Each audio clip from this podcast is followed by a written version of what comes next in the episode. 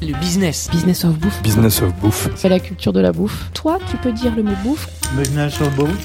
Dans le business of bouffe, c'est comme ça qu'on dit ici. On assume complètement le mot bouffe ici.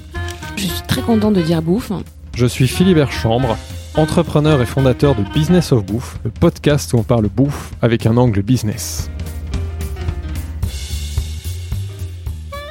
Bonjour à tous, bienvenue dans ce nouvel épisode de Business of Bouffe. Aujourd'hui, je suis très heureux de co-animer cet épisode avec quelqu'un que j'estime beaucoup, que j'ai la chance de côtoyer depuis plusieurs années. Il est l'un des critiques gastronomiques les plus réputés de sa génération. Il officie depuis plus de 30 ans au Figaro et notamment au Figaroscope.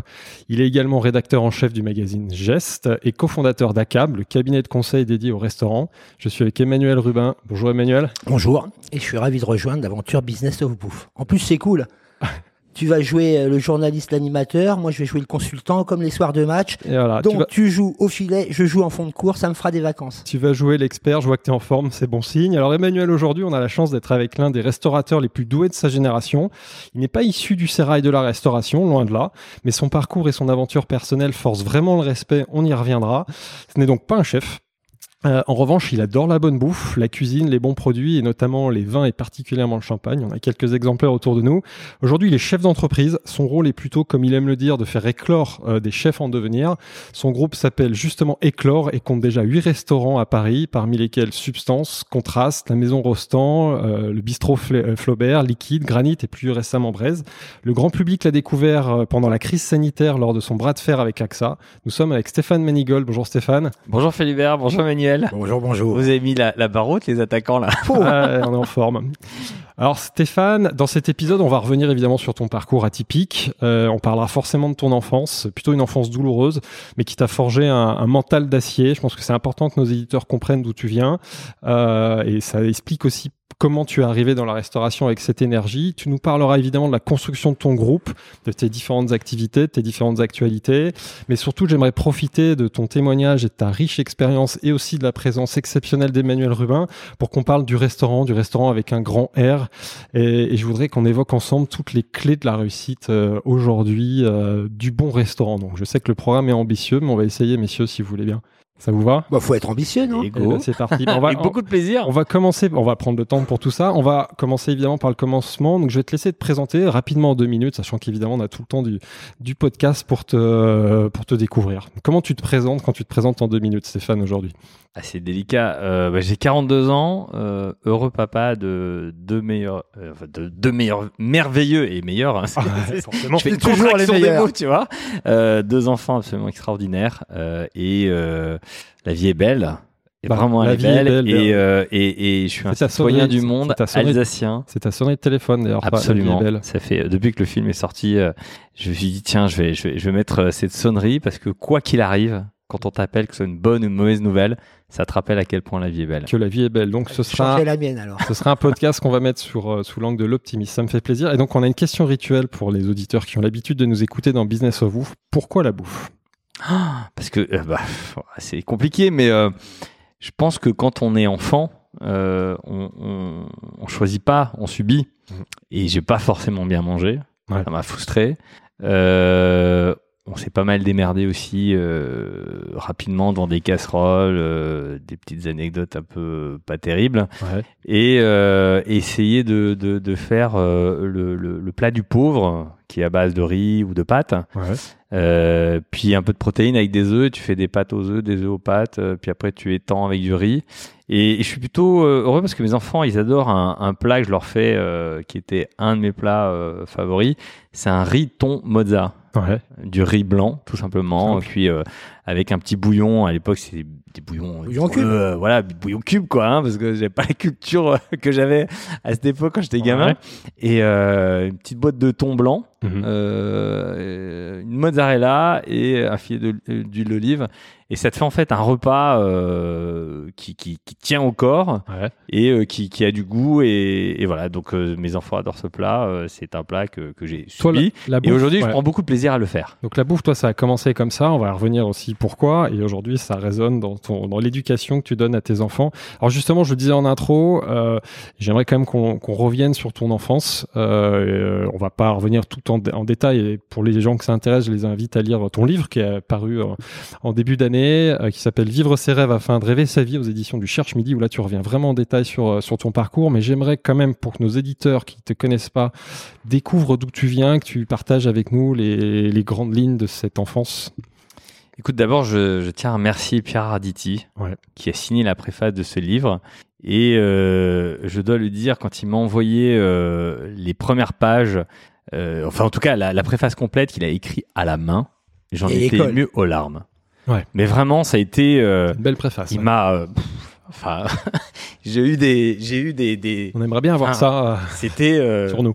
Ouais. Voilà. Et, et, quand tu reçois ce genre de choses, euh, oui, la vie est belle. Et donc.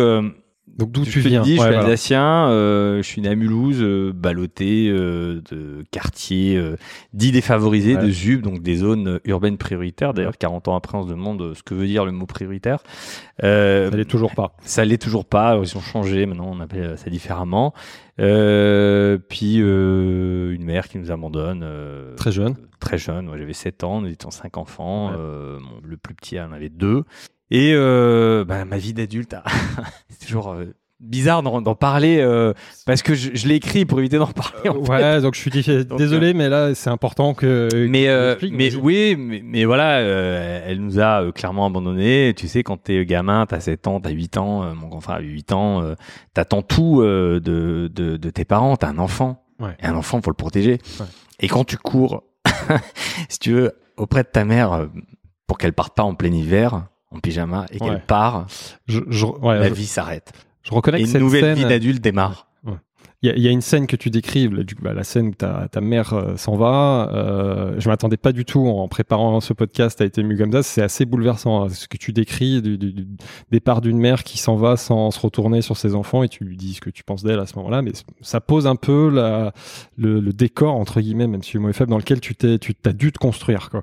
Ouais, c'est c'est c'est une jungle euh, dont des gamins doivent essayer de s'en sortir. Ouais. Mais c'était ma jungle, mais c'est la jungle malheureusement encore de 300 000 enfants euh, dans ce pays.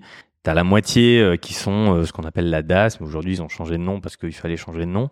Euh, donc ces enfants qui sont euh, placés dans des foyers, il y en a plus de 150 000 en France, il y en a 150 000 qui sont euh, sous protection euh, euh, dans le cadre de la protection des mineurs, Mhm. et euh, ce sont au fond les oubliés de la République. Vraiment les oubliés de la République. Pourquoi? Parce qu'ils n'ont pas de parents qui votent. Euh, ça n'intéresse pas les politiques. Ça intéresse l'opinion publique euh, quand il y a les choristes ou, euh, ou les journalistes quand il y a un drame. C'est un serial killer, c'est un terroriste. ah, mais c'est un enfant de la DAS. Et à chaque fois, ça résonnait et ça continue malheureusement à résonner dans mon esprit comme, comme cette espèce d'aveu d'échec où quand il se passe quelque chose de dramatique, Mm. on le lit systématiquement et régulièrement à une enfance difficile, à euh, ces enfants de la DAS. Et, et du coup, euh, j'ai un journaliste, euh, Alain Percheval, qui est euh, journaliste euh, au, au journal Alsace euh, Ouais. euh, et les DNA, euh, qui m'avait appelé à la suite de la victoire face à AXA, et qui m'a dit, écoute Stéphane, maintenant que tu as pris la lumière, il faut que, il faut que ton histoire, elle sorte. Ouais.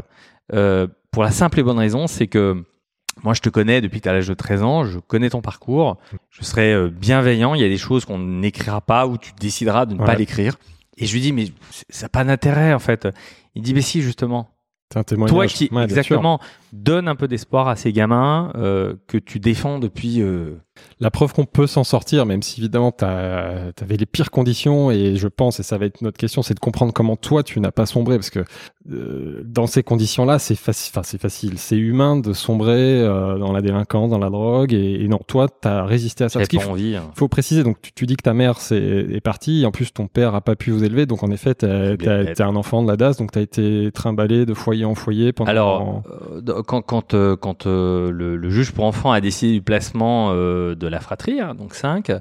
moi, mon parrain, puisqu'il avait fait un parrainage républicain, m'a adopté. Et donc, j'étais le seul à être adopté. De et mes frères et sœurs ouais, sont partis dans, dans ce foyer à Rimbach, Ouais. qui est un foyer pour enfants. Alors, ils ont changé aujourd'hui, c'est plus un foyer long, long terme, ce qu'ils appellent, c'est des foyers maintenant court terme, 7-8 ans. 8 ans, c'est Ouais, l'enfer. hein, ouais. du ces court terme. espaces. Mhm. Et j'étais pas bien en fait en réalité. J'étais pas bien pour plein de raisons. C'est que d'un coup j'ai découvert un cadre, euh, une organisation, une alimentation. euh, je mangeais à 19h. Ouais, ce que tu connaissais Alors, pas entre du tout. 18h et 19h, euh, 19h30 j'étais au lit.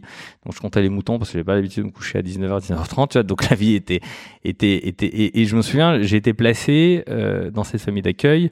Euh, au, au- au- entre le premier et le deuxième trimestre des vacances qui séparent le premier et le deuxième trimestre. J'étais au CE1 à cette époque-là et euh, j'avais un bulletin mais absolument catastrophique. euh, mais que va-t-on faire de toi J'étais un cancre quoi. Ouais.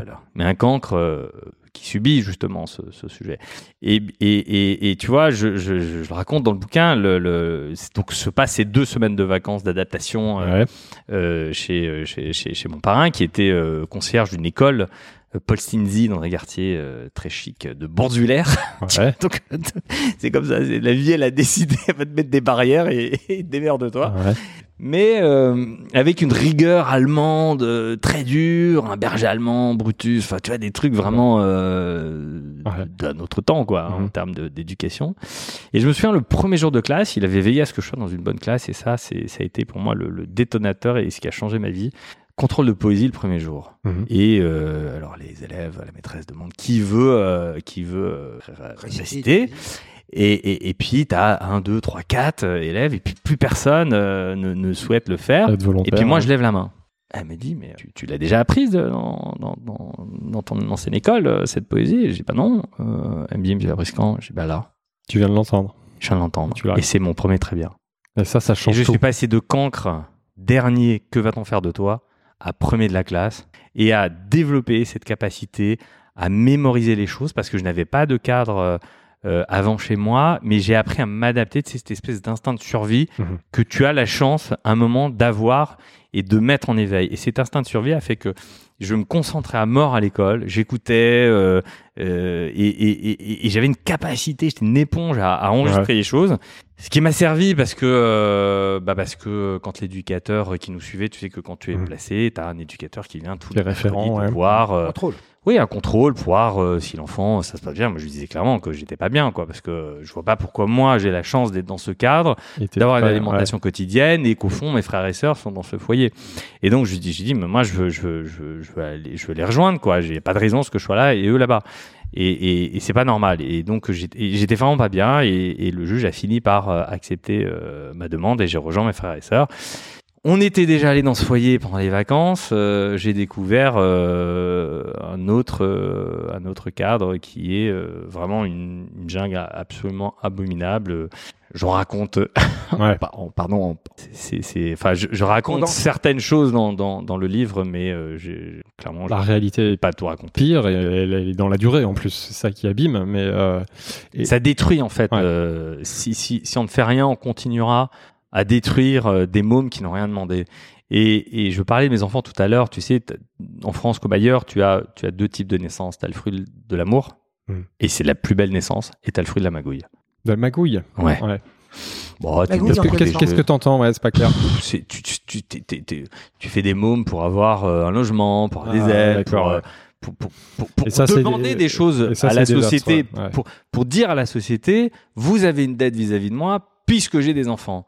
Et ça, je condamne. Pas de bonne euh, mais mais mais, mais c'est pas non un enfant, c'est c'est c'est c'est c'est un être qu'il faut protéger. Il n'a rien demandé, il attend tout, et on peut pas. euh, Enfin voilà, moi je j'ai une radicalité assez forte sur ce sujet. Et on, on comprend quand on connaît, quand on découvre ton histoire. euh, pour toi, qu'est-ce qui a fait que tu t'en sors? Et justement, comme je disais tout à l'heure, tu, tu, tu sombres pas, parce que honnêtement, quand on écoute ce que je disais tout à l'heure, on pourrait vraiment comprendre que, comme malheureusement la majorité de ces enfants, bah, c'est difficile d'émerger. Qu'est-ce que c'est la valeur travail? C'est justement le fait qu'à un moment, tu as un déclic, tu prends confiance et tu dis, euh, bah, qu'est-ce qui fait que tu t'en sors Ou que tu commences à t'en Bah, quand- sortir, parce que euh, l'histoire est longue, hein, mais ouais. Bah, et au fond, euh, quand, euh, quand j'ai 10 ans, euh, le, le- le juge, mes parents se sont remis entre guillemets ensemble pour qu'on sorte du foyer. Bon, c'était c'était vraiment de la, c'était un pacte, un contrat quoi. C'était éphémère, De- ouais. Voilà, c'était éphémère. euh, ils sont absolument pas occupés de nous. euh, mon père avait cumulé des dettes beaucoup plus importantes dans ce laps de temps. Et euh, et, et, et je- et voilà, il y a, y a- y a un truc où à un moment, euh, on est dans le proverbe qui vole un œuf, vole un bœuf. Mon père lui restait 3 francs dans la poche. Euh, il fallait euh, avoir un petit déjeuner le matin, euh, boire du lait. Ma sœur buvait beaucoup de lait. et, et donc, on était cinq. Avec trois francs, t'achetais une, une brique de lait. Et déjà, avec ma sœur, acheter cette brique de lait. Et je me souviens, j'achète cette brique de lait, je sors et je dis, mais avec un litre de lait, tu, tu, fais, tu fais pas un petit déjeuner pour cinq, quoi. Et, et donc, je redonne euh, la- cette brique de lait à ma sœur. À l'époque, il n'y avait pas les, les codes barres, tout, ce qui est aujourd'hui. Donc, je rentre à nouveau avec ce ticket. Et je reprends la même brique de lait et je me redirige vers la même caissière qui venait de m'encaisser euh, trois minutes plus tôt en disant écoutez, je suis désolé, je suis perdu, je cherche ma mère, mais regardez, voilà, j'ai le ticket, la brique de lait. Oui, pas de problème, petit bonhomme, passe. Et donc, euh, et donc, vu que l'écologie n'était pas très tendance et que tout le monde jette ses tickets par terre, bah, j'ai ramassé un plus gros ticket. Je suis rentré avec le caddie et j'ai rempli le, le, le, le, le- le- si tu veux, le, le, le chariot de, de, de tout ce qu'il y avait sur le ticket, d'un gros ticket long Ouais. qui était par terre. Ouais. Et, et je me souviens, j'arrive à la, à la boucherie et, euh, et je dis, voilà, c'est quoi le. Eh bien, c'est de la viande hachée. J'ai pu m'en mettre 2 kilos 623. Ouais. c'est un truc très précis. Et donc, il me dit, ah bon, pourquoi? Et, C'est et- mes chiffres préférés. Ouais, c'est ça. Je sais pas, c'est pour une recette, tu vois. Et donc, euh, et donc, je remplis le caddie. Et, euh, et on n'avait pas de, de c'était une période de Noël, on n'avait pas de, de, de cadeaux et euh, et dans le quartier tout le monde jouait euh, aux cow-boys, police voleurs, gendarmes, machin. Ils avaient tous des pistolets avec des pétards. Et vu qu'ils avaient des pistolets, moi, j'avais volé en plus pour moi, pour mon petit plaisir personnel, m'étais- j'avais volé une mitraillette. Oula, Ouais. Pour être sûr, tu vois, une mitraillette avec des, des, des pétards. Ouais. Et donc, je l'avais bien caché dans le truc. Et je repasse, en fait, c'est, pas sympa, mais à l'époque, je regardais un peu les, les profils des caissières et puis je voyais plutôt celles qui étaient en, en, en fin de carrière et j'allais les voir et je commençais à tout déballer sur le tapis. Voilà. Et elle me dit, oh là là, mon petit, qu'est-ce que tu fais? Je dis, non, mais je cherche ma mère, euh, j'ai, le ticket. Oui, oui, oui, range, range, range, range, range, je déballe pas tout, je vais pas tout contrôler, c'est bon, donne-moi deux, trois articles. Elle regardait, elle voyait que ça collait, euh, j'avais ressorti le, le, le, le, le sac de, de viande hachée qui était, qui était sur le ticket. Et voilà, c'est, c'est parti comme ça. Mais si tu veux, j'étais très mal à l'aise sur ce sujet Ouais. euh, parce que euh, viscéralement, j'avais pas envie de, de, de, de, de, de- de finir dans la délinquance. Parce Ouais, qu'en commencer à creux- voler, on commence à voler, on- ça peut mal finir. Ouais. L'anecdote raconte en creux que la magouille appelle la magouille. Voilà. C'est tout ce qu'elle raconte.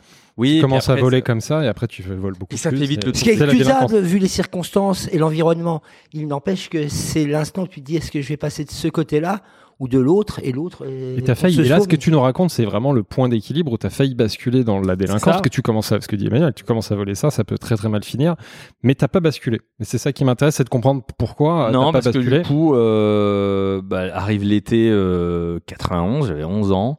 Il y a la foire Kermesse de Mulhouse qui était euh, sur la place du 14 juillet. Et il y avait les forains qui chaque Ah, année voilà. cherchaient euh, euh, du personnel, euh, voilà, payé comme ça, hein, la main à la main, soyons clairs. Euh, et, euh, et ils m'ont accueilli, euh, bah, mon parrain qui était à la fois concierge d'une école, il était pompier volontaire. Ouais. Et donc, euh, quand t'as un Il avait son événement, réseau. bah oui, il avait son réseau et puis euh, il avait présenté à deux trois Johnny, je me souviens, etc. Il a dit tiens, si tu peux le prendre, euh, ça lui fera du bien, ça lui fera des pieds, tu vois, Ça le fera bosser. au cul, ça fera Ouais. bosser.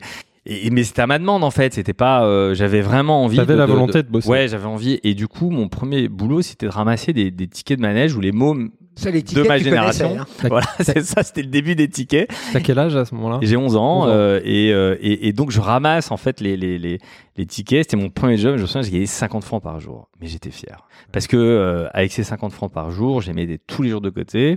Du coup, je me suis fait euh, Petit pactole. bah un petit pactole, mais mais je me suis constitué un petit réseau. Tu vois, c'est le début du réseautage Ouais. avec les avec les C'est un enfants bel des, apprentissage. avec les enfants des forains avec qui je m'entendais bien et euh, bah du coup je, je, je bouffais gratos quoi parce que et j'allais manger euh, chez les forains ouais. qui tu sais les grandes Oui, les grandes poêles euh, les, les les les les grandes paillas les Ouais, Quand grandes il y en a un pour 20, voilà, voilà, pour 10 les- là-bas. exactement Tu vois, bah, et ils m'ont accueilli mais c'est mais comme une comme une famille Ouais. euh, je- tu vois, j'allais même, euh, je payais évidemment. Euh, bah, tu vois, quand t'es sympa, en fait, les gens ils sont sympas avec toi, ils te le rendent bien.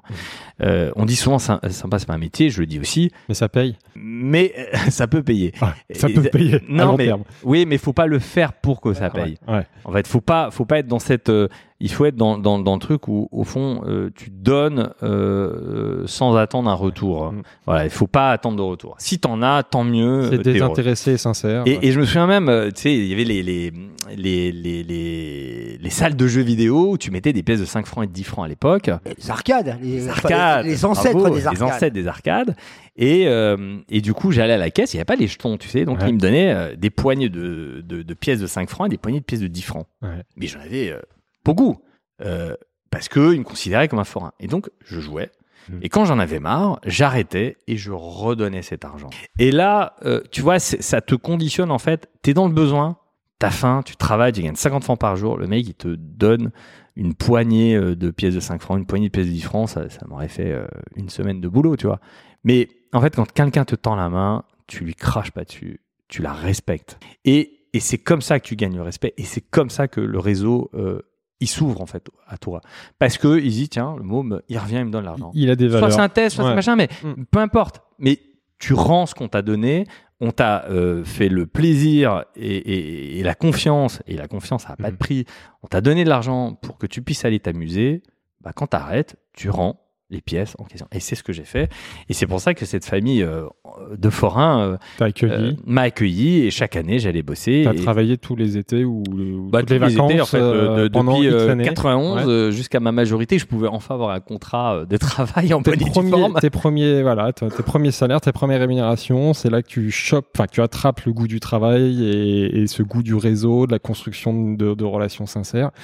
J'ai lu dans ton livre, et ça m'intéressait parce que ça, ça dit des choses que à l'époque, peut-être un peu plus tard, mais une de tes idoles, c'est Bernard Tapie. Ah oui. Euh, Qu'est-ce qui te plaît dans ce personnage, même si euh, enfin, je, je vois évidemment aujourd'hui les parallèles, les, bon, les affaires en moins, je te le souhaite, mais je vois le Oh, parallèle non, entre. je- à a priori, tu vois, quand t'as faim et que tu vois, euh, enfin, euh, j'ai volé pour nourrir ma famille, mais j'ai pas volé euh, euh, parce que j'a- j'allais euh, a- attraper une mamie pour lui piquer son, Ouais. son sac à main, tu vois. J'allais pas piler de la bas- drogue. T'as euh, t'as pas basculé là-dedans. Ah non, Et puis jamais. euh, ramené à l'époque, hein, tu l'as dit, hein, 91, t'as 11 ans, 93, euh, il décroche euh, la Coupe des clubs champions.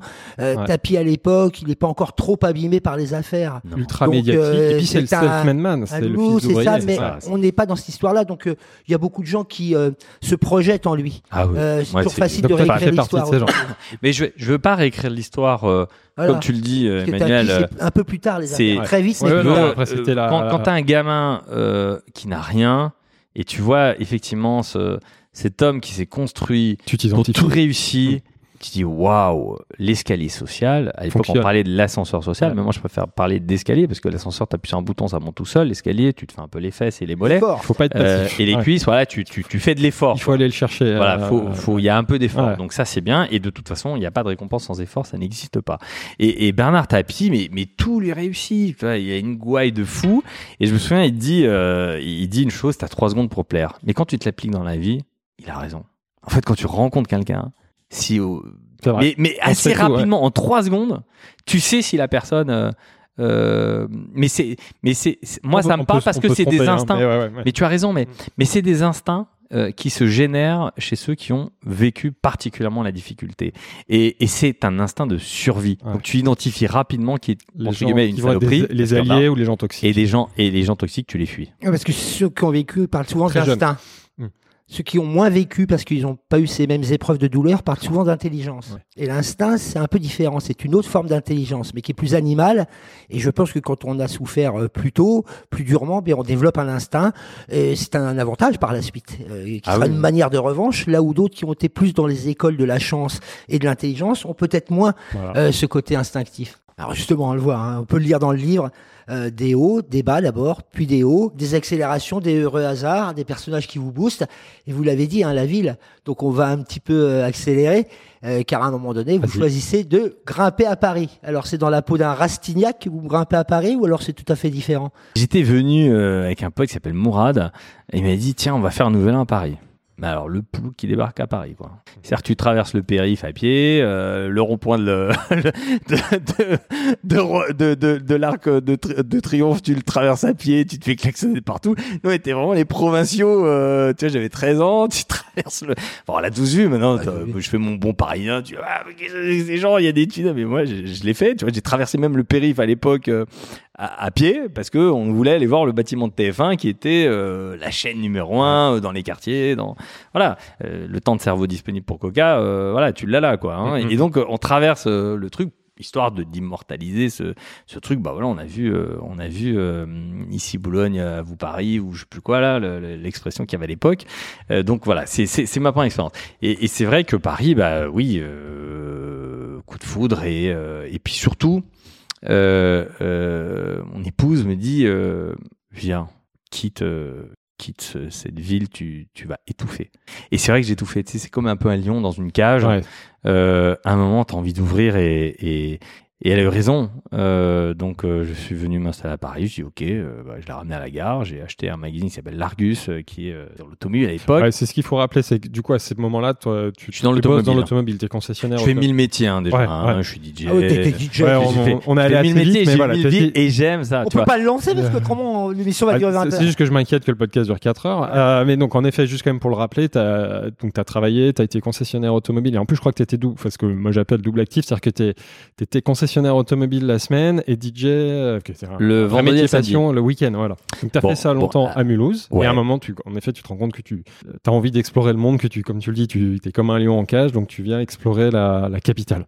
Alors l'étape d'après? On est à Paris, on, on est concessionnaire d'automobile. On a une femme qui, enfin une petite copine qui deviendra sa femme.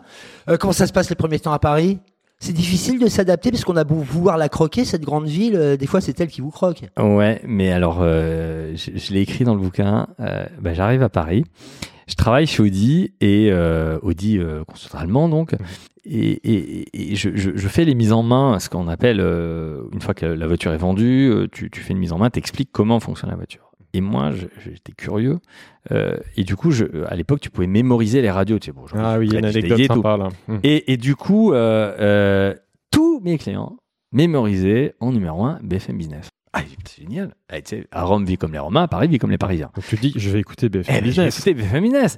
Et qui j'écoute? Qui tu découvres à ce Qui je moment-là? découvre? Moi qui deviens fan de bouffe et qui a besoin de, de, de, de découvrir Paris, cette grande ville, avec 18 000 restaurants, Un certain un certain Emmanuel, Emmanuel Rubin. Rubin, qui Et c'est pour ça que c'est. Moi, je suis heureux sa de, de, chronique à l'époque de sur BFM business of bouffe. qui s'appelait Deux Deux couverts. C'était pas encore Good Luxe, ouais, c'est Ah, ça. Non, Deux c'était couverts. deux Donc, couverts. Donc, est-ce que tu es Ah, en C'était train de vraiment la- la- les débuts de BFM. hein. C'était euh, la première aventure BFM, début des années 90, et il y avait cette chronique T'es en train de nous dire que tu arrives à la bouffe grâce à Emmanuel? Non, il y Ah, a je eu d'autres- découvre la bouffe parisienne. Alors, je, je, Découvre les restaurants. je, je dois l'avouer et le confesser, Emmanuel Rubin. Vas-y, c'est le moment. J'avais beaucoup de vantardise quand je faisais découvrir ça à mes clients. Ils me disaient, mais comment t'as découvert ce truc et tout? Alors, tu donnes jamais tes secrets. Hein. et je disais, oh non, tu sais, voilà. Euh, je suis passé devant, j'ai trouvé ça sympa. Et tu les chroniques de. tu sais, t'as toujours de- les apporteurs d'affaires. Et Emmanuel Rubin, c'était mon apporteur d'affaires. C'est pour ça que BFM restaurant. l'avait fait. Ils avaient compris la notion du restaurant, l'importance du restaurant Et dans les business. réseaux et dans le business. social, Comme je faisais bien beaucoup de nouveaux restaurants, ils disaient on va lui, on va donner à nos auditeurs des clés. Et c'est vrai que pendant 22 ans, il y en a plein qui ont joué de ce jeu-là, mais c'était fait pour. Et, et- et vraiment, là, je me souviens d'une d'une rubrique d'Emmanuel Rubin sur un restaurant éthiopien. Si- Exactement, Ménélique. Dans le 17e, tout près d'ici. 18e ou 19e 18e ou 19e, je sais plus. Dans les quartiers un, un peu improbables à l'époque. Mhm. Euh, et, euh, et je me souviens avoir emmené, euh, emmené des clients et c'est dépaysement absolu. Ils mangeaient avec les doigts. hein. C'est ça, t'avais des, t'avais une espèce de grande crêpe avec plein de, de, de- d'ingrédients, des œufs, du bœuf, du poulet, euh, des légumes, Ouais. et tu manges avec les doigts. Après, tu sais que t'as mangé avec les doigts, hein, parce qu'il y a beaucoup d'épices. Hein. tu t'en souviens pendant trois jours que t'as mangé avec des doigts. Mais si tu veux, ça a été presque le lieu qui a le plus frappé mes clients. Je les avais emmenés, mais dis, mais c'est un truc de fou, ça. Jamais je serais venu. Alors, c'est vrai que quand t'arrivais, t'avais un peu de barbouze autour. Tu... Ah ouais, bah. Le truc vraiment, euh, Ma- Manuel Rubin, il, il allait vraiment chercher des, des, des lieux complètement Ouais. improbables. Et j'adorais, euh, mais vraiment, il a bercé mes oreilles. Et donc, business of bouffe, la boucle est bouclée. Voilà, et à quel moment tu te dis, tiens, j'ai envie de travailler dans la bouffe? Quand est-ce que tu as le déclic et que tu dis, euh, voilà, Ah, je vais passer, au... pas, pas passer à autre chose, parce que ça s'est fait en transition d'ailleurs. Je crois qu'inconsciemment, j'ai toujours voulu euh, euh, faire ce métier. J'ai toujours été passionné. euh, Mhm. euh, pas envieux, parce que j'aime pas ce, ce, Mhm. ce qualificatif, mais euh, admiratif, voilà. Ouais. Euh, des artistes, des chefs. euh. Et puis tu sais, quand tu fais euh, du business autour de la bouffe, bah faut que ton repas se passe bien. Ouais. Et donc euh, euh, j'ai commencé à me constituer un réseau de chefs, de directeurs, euh, et, et, et, et mon objectif, c'est quand même de bien cadrer le repas parce que je voyais, euh, je m'occupais des grands comptes pour la marque Audi, donc Mhm. euh, l'idée c'était quand même de voir euh, et de d'échanger professionnellement. Mhm. Et donc il fallait éliminer tout ce qui était euh, perturbateur Ouais. d'un euh, bon déjeuner d'affaires. Donc je pense qu'aujourd'hui je suis docteur en déjeuner d'affaires.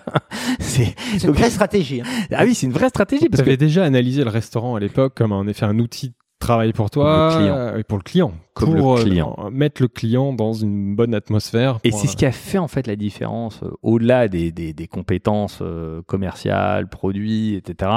Moi, j'ai fait vraiment la différence autour de la bouffe. Ouais. Parce que à chaque fois que j'avais un client, je lui, je, je, je lui demandais ses, ses intolérances. alors ceux qui me disaient toujours ah non moi je mange que du poisson, je dis bah tu, tu manges tu manges halal peut-être. C'est les convictions religieuses, c'est pas un problème, je m'adapte, j'ai plein d'adresses. Donc j'avais découvert euh, Tim Gad euh, dans le 17e qui fait sans doute l'un des meilleurs couscous de Paris qui m'a fait voyager avec un cadre de dingue. L'un des rares euh, restaurants euh, Marocains, ouais. qui avait euh, une étoile Michelin à l'époque. Magnifique. J'invite euh, euh, ceux qui nous écoutent à euh, au moins une fois dans sa vie aller manger un couscous euh, chez Tim Gad. Ça, ça existe encore, c'est encore ouvert, ouais. Oui, Ah, ça ouais, existe bah, très encore. bien, le message est passé. Un grand classique. Alors, euh, la cuisine nord-africaine a beaucoup évolué, mais c'est vrai que c'est un monument de Paris à sa manière. Ouais. Ouais, moi j'aime bien. Et, et en fait, tu voyages. Et, et ce que j'aime dans un restaurant, c'est de voyager.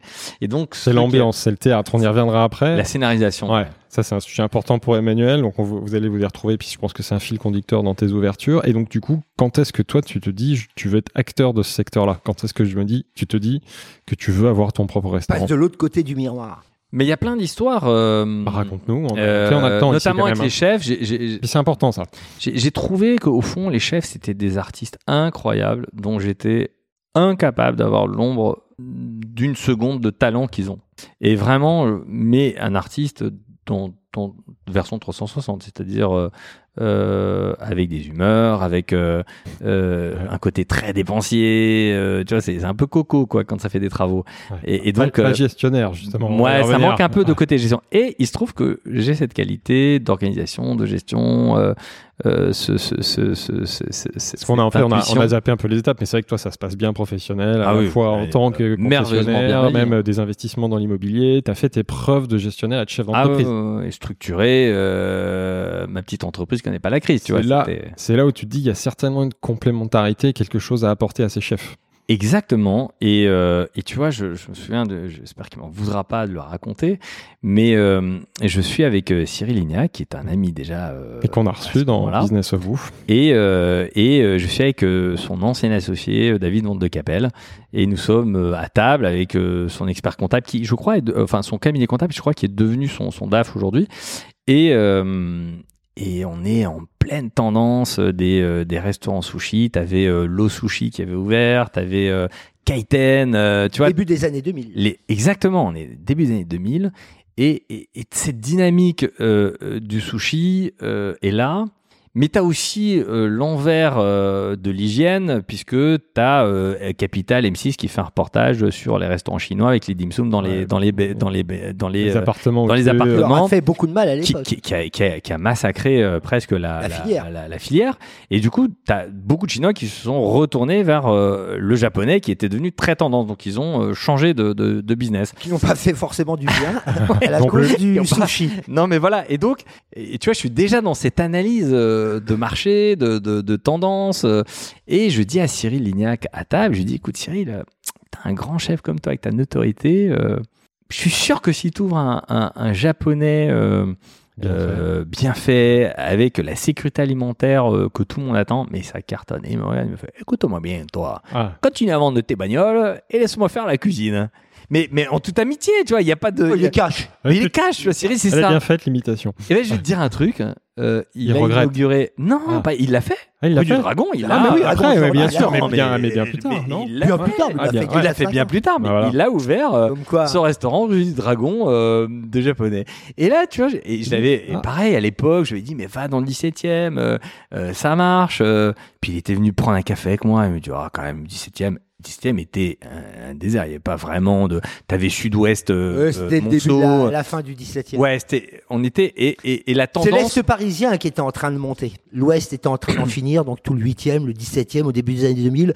Ces grands quartiers des années 80-90 sont en train de disparaître pour voir l'émergence du 10e, du 11e, de tous ces quartiers qui ont euh, émergé en même temps que le fooding, la bistronomie, Et- qu'on raconte. Et, et, et le 17e, tu sens que ça grouille. Mhm. Et je dis à Cyril, bah, tu vois, Cyril, euh, je parle de lui, mais il y en a plein d'autres Ouais. des exemples comme ça.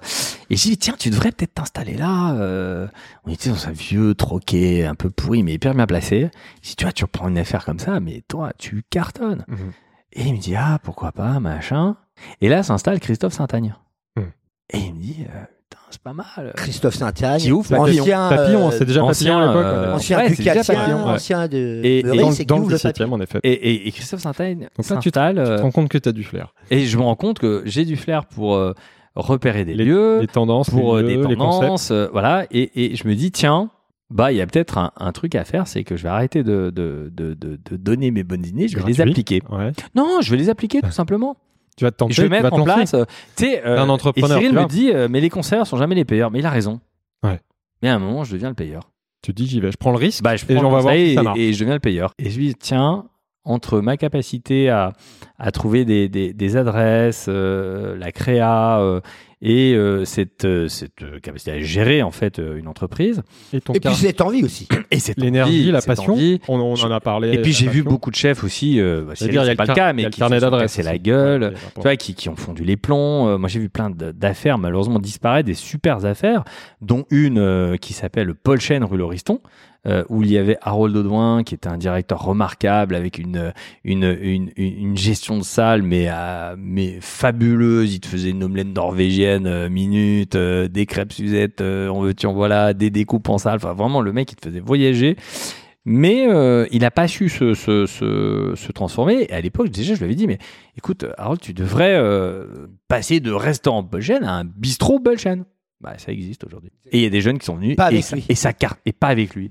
Et il a vendu son truc à la casse Mhm. euh, euh, parce qu'il était persuadé que le bistrot, ça, ça et, et les, les jeunes qui ont repris, c'est une super affaire, tu manges très bien et, c'est très bon. Et donc c'est à ce moment-là, je me dis bah tiens, je vais, je vais moi faire les choses, mais j'ai envie de faire éclore des, des, des jeunes talents et c'est la rencontre. C'est ça ton approche. ouais. Ah oui, c'est- En résumé, ça s'est joué en 10, 10 bonnes années, quoi. hein. L'apprentissage euh, du restaurant à travers votre profession de Mhm. concessionnaire automobile, euh, le relationnel où vous découvrez euh, cette drôle d'oiseau qu'est le chef, avec ses forces et ses faiblesses.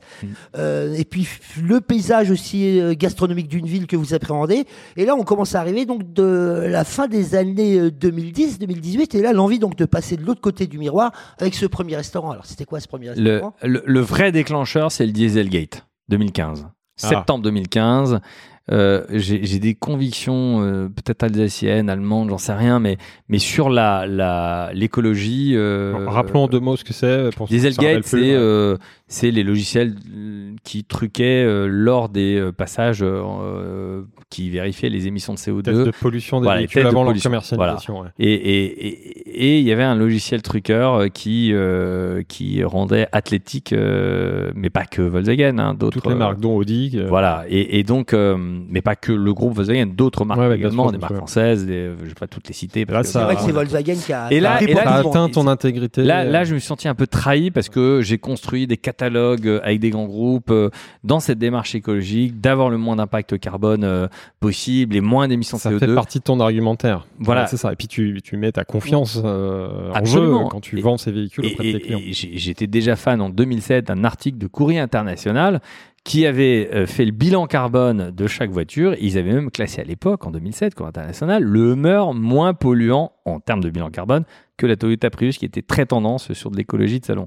Et donc je trouvais toujours que... sur Business of Bouffe. hein, Euh. pas. Non, on parle, on parle bagnole. Mais, mais, mais, mais, mais tu sais, la, la, la, bagnole au fond, le déclic. bagnole, bouffe, c'est lié. Hein, Ah bah, Euh, L'histoire bien du souvent. Michelin n'est que ça. Merci Voilà. de C'est bien Emmanuel, euh, Rubin. Ouais. Et donc, euh, et donc, euh, Bien d'avoir un expert. hein, quand même. Donc là, ce, ce déclencheur, et je dis, mais au fond, je suis pas responsable, c'est pas moi qui ai menti, et c'est pas les 600 000 collaborateurs du groupe qui ont menti. Hmm. T'as euh, un parterre de, de, de allez, 5, 6 personnes qui, tricheurs. qui ont triché, et ça a euh, Ça fait casser. rejailli, voilà, ça fait casser. Et toi, Et ça bah. Ouais, vas-y. Moi, ce matin, et puis euh, je- je- j'avais constitué un patrimoine immobilier, euh, tu l'as rappelé euh, tout à l'heure, et au fond, un matin, je me sens con parce que tous les 5 du mois, je regardais les loyers tomber. Et j'ai dit, mais c'est ça ta pauvre vie c'est ça que tu veux faire. Tu veux pas être un acteur en fait de de de de de, ton destin et t'es pas euh, conditionné comme ça. Et, je, et franchement, j'avais un, un un vrai euh, un, vrai truc. Mais la rente, moi, c'est, c'est, c'est, pas. Je me dis, putain, mais tu deviens rentier, quoi. Mhm. Et j'avais des rentas de dingue. Hein. J'étais à 20 points de renta. Tout le monde était débile de vendre euh, des, des, des produits avec 20 points de renta à Paris. Hein. Mhm. 20 points de renta dans l'immobilier à Paris. Et tu t'es nous donnes malade. quand même. On rappelle, hein, euh, 25 ans. hein. Euh, on est en Euh, 35. de- 35, ouais, 35, ouais. pardon. J'avais déjà constitué un joli patrimoine depuis 2010. Ascenseur Mais social, à la- doué. hein. Il à la force du travail, hein, voilà, euh, travail. c'est pas euh, papa maman. C'est pas, c'est pas tombé. on a- On a bien compris. C'est pour ça que c'était bien de le rappeler. Mm. Donc voilà, c'est convaincre les banques, euh, prise de risque. Enfin voilà, il faut, faut y aller quoi. Hein. Faut, faut, faut greffer une, hein, euh, Ouais. clairement. Et parce que il y a pas de parachute derrière. Hein. C'est t'y vas toi, hein. toi Et et, du ta coup, hein. ça marche. Donc, tu as un patrimoine immobilier. Tu as surtout appris énormément. Et en plus, grâce à Audi, tu t'es fait un, un réseau. Donc, tu décides de te lancer. Mais alors, non seulement je fais un réseau, mais surtout j'ai appris à écouter ceux qui ont réussi. Et quand tu écoutes ceux qui réussissent, mais euh, vraiment le savoir n'a pas de prix, mais le talent oui. C'est ce que j'aime Et- beaucoup sur Business of Bouffe. Ah ouais, mais ça c'est. Mais moi Je vois tes paroles depuis tout à l'heure. j'ai écouté, mais, mais, mais, mais ce que tu dis, j'ai bu et je continue à me nourrir des autres. C'est très important. L'é- l'é- L'école, euh, voilà, j'ai passé mon bac, euh, voilà, ça s'est arrêté là. Mm. J'ai entamé une école de commerce, mais rapidement, le prof de co m'a dit oh, pff, tu, fais des études pour avoir un, un travail, toi, tu, tu l'as déjà, donc va bosser. Bon prof. C'est un bon prof d'éco, pragmatique. Et donc, j'ai suivi ses finalement, conseils, hein. ça a marché. C'est pas Et- la voie traditionnelle, mais ça marche. Non, c'est pas. Mais, mais, mais on s'enrichit des autres. Mais c'est de l'expérience. et- des, ouais. des autres, d'écouter. J'adore euh, vraiment partager des expériences, m'intéresser. Tu vois, j'ai une petite anecdote. euh, Christophe de Margerie, qui était euh, feu Christophe de Margerie, qui était le président de, de, de Ouais. Total. Et, et chaque grand patron que j'ai la chance de rencontrer dans le cadre de mes activités, et on a créé ce lien où à chaque fois il me racontait une anecdote. Et je vais vous, vous raconter celle de Christophe de Margerie, qui m'a raconté lors de la livraison de, de, de son véhicule. Et il me dit euh, s'il fallait l'appeler moustache, hein, avait Oui, une jolie il était, moustache. il était connu pour. c'est Christophe alias Moustache. Et donc, Ouais. fallait appeler Moustache. Et donc, il me dit, euh, Stéphane, tu sais euh, comment euh, j'ai atterri chez Total? Et je dis, non, mais Moustache, vous allez me le dire. Et donc, il adorait quand on l'appelait Moustache. Et puis, il fallait tutoyer, mais moi, je, je sais pas, je vais euh, ce respect, euh, entre guillemets, naturel. Euh, et, surtout impressionnant d'un- grand monsieur, euh, très généreux d'ailleurs, euh, avec l'ascenseur social, les quartiers. Et au fond, c'est pour ça que j'aime pas trop quand on oppose les riches et les pauvres, parce que il y a des, des, des personnes qui sont riches, effectivement financièrement, mais qui sont aussi riches de cœur et qui sont capables de transmettre. Et je crois que plutôt que d'opposer les pauvres et les riches, c'est bien un moment qu'on se rencontre, qu'on discute. Il y a des moyens, il y a des besoins, et peut-être que par magie, ça peut fonctionner, tu vois. Si bien. tu commences à insulter celui qui potentiellement peut te changer la vie, il va vraiment pas te la changer. Ouais. Et donc euh, Christophe Demarger me raconte son histoire en me disant bah voilà, moi je suis arrivé chez Total, euh, j'étais euh, étudiant, je faisais un stage, je devais faire un stage d'entreprise et j'ai créé à deux boîtes, je sais plus, il y en avait une et il y avait Total. Et il me dit les deux me prennent. Et il me dit c'est comment j'ai choisi? Je dis bah non, mais moi je suis un vrai feignant. Et Total, c'était ce qui avait de plus près de chez moi. et donc je suis allé chez Total. Et j'ai fini patron. Formidable. La vie, ça- la, la vie Le- pas, le- pas le- grand chose. mais c'est ça, c'est-à-dire que moi je dis à, à- à tous ceux qui veulent venir dans nos métiers, euh, qui s'intéressent euh, euh, à la restauration, à l'hôtellerie, euh, c'est un métier formidable. Mais ne vous arrêtez pas au salaire que qui que ce soit vous propose, mais intégrez vraiment, vraiment ça, c'est que le savoir n'a pas de prix, le talent oui. Mmh. Et le savoir, c'est d'apprendre, et c'est pas parce qu'on vous recrute à un niveau de salaire que toute votre vie vous allez être à votre salaire. Et qu'à un moment, quand vous avez du talent, quand vous vous impliquez dans l'entreprise, bah, l'entreprise, elle sait le reconnaître, elle sait le payer. Voilà. Et si elle ne le sait pas, faut partir. Ah bah oui, bah alors il faut venir chez moi. Donc, tu as, Si vous avez du talent, de la en tout cas de la motivation. T'as du réseau, t'as de la confiance, t'as de l'expérience, tu t'inspires de tous ces gens euh, autour de toi et tu décides de te lancer. Tu commences. enfin, comment tu, tu appréhendes ce- cette aventure? Que- Tu commences par quoi? Trouver un chef Trouver ouais. voilà. Comment on fait son premier de, de restaurant? façon euh, à nouveau hasardeuse. Ouais. Euh, J'ai un dîner de prévu avec euh, David Bourgeois, qui est meunier. euh, voilà, qui, est- qui a des moulins, euh, de la farine. En, en Et- région, enfin Euh, Île-de-France. Île-de-France, ouais. ouais. euh, et euh, on a un dîner de prévu. Et, et j'aime bien, j'aimais bien aller au Peninsula, euh, au restaurant Lily, Mhm. qui est un asiatique. On en parlait tout à l'heure, un restaurant chinois. Et euh, quand tu rentres dans ce restaurant, tu as à droite des espèces de box.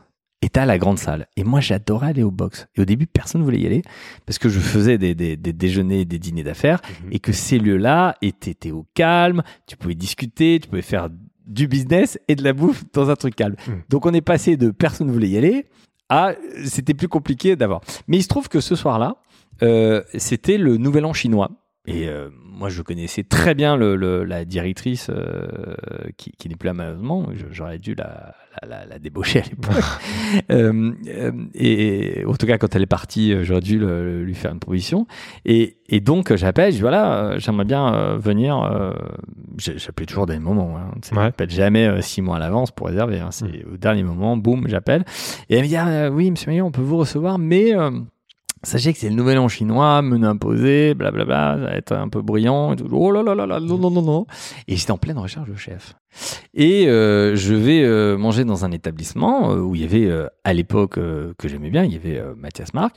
Mhm. et, euh, et on mange, euh, on arrive au comptoir et, et je vois ce jeune, euh, fraîchement euh, ancien chef de parti, il a- nouvellement il a âge, là, second, il a 23 ans. 23 ans. Et je vois ce côté Donc euh, quoi, on est en 2017, lumineux. hein Ouais, on est en 2017. C'est un C'est an quoi le avant nom du quel- restaurant Parce que Euh, donc, le C'était Péninsula, euh, pas possible. Racine. Racine. des Prés. voilà, Donc Racine. lui, Et donc- il était second, Second, ouais. de, de Racine. Ouais. Des- Et, et, et euh, il nous dit avec sa gouaille euh, qu'on lui reconnaît euh, volontiers tous aujourd'hui. Aujourd'hui. Et, et il me dit bah, Vous voulez manger quoi? Bah, chef, Ah, moi j'adore le, C'est Jean du Jura. j'adore le homard, j'adore le, le riz de veau. Très compliqué en matière de cuisson. euh, et il me dit Ça tombe bien, j'en ai. euh, et il fait un homard, mais juste à tomber par terre. C'était pas sur la carte, tomber par terre. Et là, je repars avec des bourgeois. Dis Ce petit jeune là, il en a, il en a sous le pied. Euh, on va se revoir. et lui, il était en pleine construction. Euh, de se dire tiens est-ce que ouais, ambitieux euh, mais moi j'ai pas de problème avec l'ambition par contre il faut le talent qui va derrière quoi hein. Euh, au contraire tu vois Toi, à l'époque, tu es en recherche d'un chef. Hein. Tu as déjà décidé ou c'est encore non j'ai euh, déjà décidé le quartier de quartier Donc, tu es vraiment en recherche c'est d'un ma chef. matière c'est à dire que D'accord. euh, j'identifie euh, un, un, un, un secteur emplacement. un emplacement euh, Important. une zone euh, voilà Et donc, tu recherchais un chef. Hein. et dont le 16e à l'époque c'est Donc c'est le quartier, c'était le 16e. Chaillot très précisément Chaillot puisque j'avais un C'est client important de, de le préciser parce que euh, donc 2018, le 16e, c'est un quartier lui aussi où il se passe pas grand-chose. C'est un, plutôt un quartier endormi. Mm. Euh, tout le monde, là encore, va plutôt dans les quartiers habituels. Le Mm. 10e, euh, tu décides, toi, de prendre le contre-pied. Alors pourquoi Ouais. tu décides de prendre le contre-pied? Parce que personne ne décide d'ouvrir un nouveau restaurant dans le 16e en 2018, c'est pas vrai. Non, mais, euh, oui mais moi je, je suis un peu kamikaze et quand on me dit n'y va pas cette kamikazitude. On la Mais comprend, on la- me dit n'y va pas, je suis un sale mot, mais j'y vais. Parce qu'effectivement, quand euh, je discutais avec les agents immobiliers, ils me disaient bah non, mais 16e, il n'y a jamais personne le samedi et dimanche, euh, c'est un désert, euh, tu vas te faire chier, euh, euh, le, il y a que, il y a que des avocats euh, dans ce quartier. Alors ça, euh, mais sauf que j'avais un client qui, qui était juste au-dessus euh, de la rue de Chaillot, euh, qui dirige une boîte avec 1200 collaborateurs, et, et je l'appelle, je dis allez, descends, on va, on va déjeuner. Et il me dit euh, oui, mais garde-toi, on va, on va manger à côté de chez moi. Je dis oh non, euh, pff, ton quartier c'est pourri, il y a rien. euh. Justement, ouais. Et il me dit si, si, si, euh, viens en bas de chez moi, il y a un restaurant euh, Sardes, tu verras, c'est pas mal. Il gusto sardo. J'insiste, Mm. t'es sûr Ouais. Et on arrive dans ce truc, Il Gusto Sardo, qui était au 18 rue Chaillot, qui est devenu après Substance. Et je mange, c'était vraiment très bon. La maman, le papa, euh, le, le fiston, l'autre frère, enfin, ils, euh, un bon italien. ouais. belle institution familiale. Mhm. Et je vois le niveau de prix euh, sur carte. Waouh, moi qui est le roi de la pâte et le roi du riz. Et je dis waouh, ça pique les yeux, les pâtes au thon que je connais bien Ouais. à 38 euros à l'époque. Là. Mais c'était délicieux. Délicieux. Et la salle, elle était pleine Ouais. ou pas pleine? Pleine. Et voilà. C'est ça intéressant. Parce qu'on va parler de Mathias Marc, on va y revenir dans quelques instants. On parle beaucoup aujourd'hui, quand on parle de chefs et de lancement de, de restaurants et de lancement de restaurants, on parle beaucoup des chefs. Ouais. On vous ils ont une place importante. Mais qu'est-ce que monter un restaurant? La première chose, c'est de comprendre le paysage où on est. Et là, tout le travail que tu fais à l'époque, euh, c'est de se dire, tiens, et, et même à l'insu de ton plein gré, tu dis, oh, le 16e, j'y crois pas. Tu découvres qu'il y a quand même un restaurant qui marche, qui est plein, avec des prix hallucinants. Donc, on voit bien que c'est pas si simple. Puis il y a 160 000 habitants dans le 16e. Et- exactement. Et nous, et on donc a que que 40 peut-être- couverts. Hein. Ouais. Que peut-être On plutôt oh, que ça d'aller peut être pas mal. Ouais, que peut-être que plutôt que d'aller jouer les grégaires et les suiveurs dans les arrondissements ou les quartiers à la mode, pour faire un restaurant dans la tendance, faut prendre le contre-pied. D'autant qu'au bout de ce contre-pied, il y a peut-être une réussite économique et un public qui attend justement cette nouveauté. Les entrepreneurs appellent ça la théorie de l'océan bleu. Il vaut mieux aller là où il y a moins de compétition et où tu peux te démarquer. euh. Non, mais j'ai- je, Hmm. je disais, j'étais biberonné à, à BFM Business. euh. C'était mes cours d'économie euh, quand j'étais dans les fameux bouchons parisiens. Euh, et, et je me souviens d'un- économiste qui avait dit euh, une, ch- une chose assez frappante et que je m'applique. Il a dit, faut jamais aller là où tout le monde va, c'est ça. faut aller là où tout le monde ira. Voilà. Et- C'est là le flair. Hein. Enfin, C'est et c'est et c'est et c'est une philosophie euh, de, de mais que je trouve remarquable parce qu'on retient toujours le premier. Et donc, euh, ça rappelle aussi en creux une chose que très sincèrement beaucoup de gens, y compris le public, a tendance à oublier, c'est qu'un restaurant, c'est bien sûr une histoire de cuisine, euh, une histoire de chef, mais une histoire de commerce. Mhm. Et qu'un commerce, quel qu'il soit, commence toujours par un emplacement. par et un clientèle. aubergiste derrière. Et un aubergiste derrière, mais d'abord un clientèle, emplacement. Et l'un ne voilà. va pas Il sans l'autre Il faut la d'ailleurs. Clientèle. absolument. Voilà, c'est ça. Donc toi, Et tu donc- identifies le quartier. Ah, j'identifie et tu as quartier. commencé par identifier le quartier et ensuite tu es allé à la recherche euh, du chef. Ouais. Et tu as eu cette évidence ce soir-là avec Mathias. Comment tu arrives à le convaincre de rejoindre ton projet? Oh, c'était pas compliqué, il est un peu fou fou Mathias hein. Il Mais a dit oui foufou, tout de suite, parce que euh, lui, il est en lucide. poste. Il est en poste à l'époque. Il est lucide, équilibré euh, Il- et euh, Lui, il est second. Il, est- il est en ouais, place. il est en place. euh, Il avait peut-être envie d'évoluer. Oui, et puis c'est c'est un c'est un doubiste, il est de l'est, donc euh, moi je suis de l'est, on est on a tête en bois nous, hein, Ouais. donc euh, on a des poutres. Plus, c'est un jurassique. on en a pris des poutres, jura. donc en plus son père est bûcheron, donc tu vois, euh, Oh, punaise. c'est- c'est- c'est- ça, ça s'accumule bien. Mais mais surtout. euh, il y a, il y a plein de, de, de facteurs. C'est que, un, euh, effectivement, il est ultra lumineux, il va vite, euh, il a une vivacité d'esprit que je trouve remarquable déjà pour son âge. Et, euh, et, et tu sais, un bon manager, c'est quelqu'un qui est capable de recruter quelqu'un de meilleur que lui. Mhm. Et, et, ça, j'essaie de le transmettre à tous mes chefs en disant arrêtez de vous regarder le nombril, Entourez-vous. entourez-vous. Et y compris de gens meilleurs que vous. Et tu l'appliques à toi-même. Ah, je l'applique à moi-même. Ouais, c'est clair. Et, et Mathias, euh, je sais que waouh, c'est Tout de suite, tu vois, tu vois le Ah potentiel. Ah c'est un bosseur, euh, machin. Et, et, et j'ai la conviction profonde que c'est lui, au-delà d'être un bon cuisinier, parce que c'est quand même la base quand on Bien va sûr. au restaurant, on veut quand même bien manger. C'est, c'est, c'est le principe élémentaire de base. Mais derrière, je vois que c'est un aubergiste euh, de dingue, et, euh, et je rencontre ses parents. Euh, parce que moi c'était important de, de voir de- non mais c'est Ouais, bête hein, mais mais de, de comprendre un peu D'où il est etc et quand je vois le, le tissu familial que, que moi j'ai pas eu mais mais quand je vois le tissu familial euh, euh, l'unité euh, que génère sa famille et l'éducation que ses parents lui ont transmise pour moi c'était magique je crois que je lui ai jamais dit aussi C'est le moment. Au fond- je sais qu'il t'écoute. Oui ben Mathias m'en veux pas mais sa maman est éducatrice. Et pour moi c'était euh, voilà c'était éducatrice pour, euh, pour pour enfants en difficulté. Je crois au hasard il suffit d'ouvrir les yeux je crois euh, au destin euh, mais quand il passe attrape-le quoi. Et, et je lui dis tiens c'est la bonne personne. Et c'est immédiat. il coche il a- toutes les cases il a que j'ai pas définies mais euh, dans C'est l'intuition, c'est. Voilà, l'intuition, et c'est important. On en parle souvent dans Business of Bouffe. L'intuition, ça compte. Tu rationalises, c'est bien, mais à un moment, il y a l'intuition qui fait la différence. ça Et- et s'appelle les que- rapports humains Et, et c'est très on, on important. s'en éloigne trop quand on a un côté académique où on Ouais. fait des tableaux Excel à tout va pas On- trop rationalisé. Hein. Non, Souvent, euh, il faut mais on se trompe Mais pas. l'humain euh, et, et- et la période de, Covid qu'on vient de, de vivre, où on a fait des espèces de réunions Zoom, où euh, on était tous en visio, mais quel bonheur de se Ouais. retrouver. Et il faut pas perdre cette On valeur de se retrouver à table et pas manger dans des boîtes en carton, euh, seul chez soi en 10 minutes. quoi. C'est d'une tristesse absolue. Il manque quelque chose, en effet, quand on est derrière un Zoom ou en, en- en remote. Et comment, tu m'as pas répondu, comment tu arrives à le convaincre? Quelle est ton approche? Qu'elle est un peu originale quand même? Bah, le- Enfin, un- j'ai j'ai- j'ai- j'ai une- un fonctionnement euh, de partage. Euh, on gagne ensemble, on perd ensemble. Donc c'est l'association. C'est l'association, ouais. Donc Ouais. ça, c'était évident pour toi. Tu, tu crées Ouais. un restaurant avec un chef, tu associes le chef. Ouais, et puis l'idée c'est de faire un lieu, un chef, une histoire. C'est pas de faire un chef et, et la même histoire sur 50 lieux. C'est c'est vraiment euh, un lieu incarné dans un univers euh, avec l'histoire du chef et de son envi- environnement. Alors non, oui, on reprend là, un lieu, on a compris, Ouais. le 16e, le contre-pied, le Ouais. chef Mathias Marc, talent émergent euh, et volontariste. Euh, L'histoire. Bah, c'est lui qui l'écrit. euh, C'est lui, c'est le C'est chef qui son l'écrit. terroir. Le concept, ouais, voilà. c'est Il n'y a pas de concept en fait. Non. C'est pas, c'est, c'est des, c'est, c'est des lieux de partage où euh, je leur dis à, à- à tous, hein, le vrai patron, c'est le client.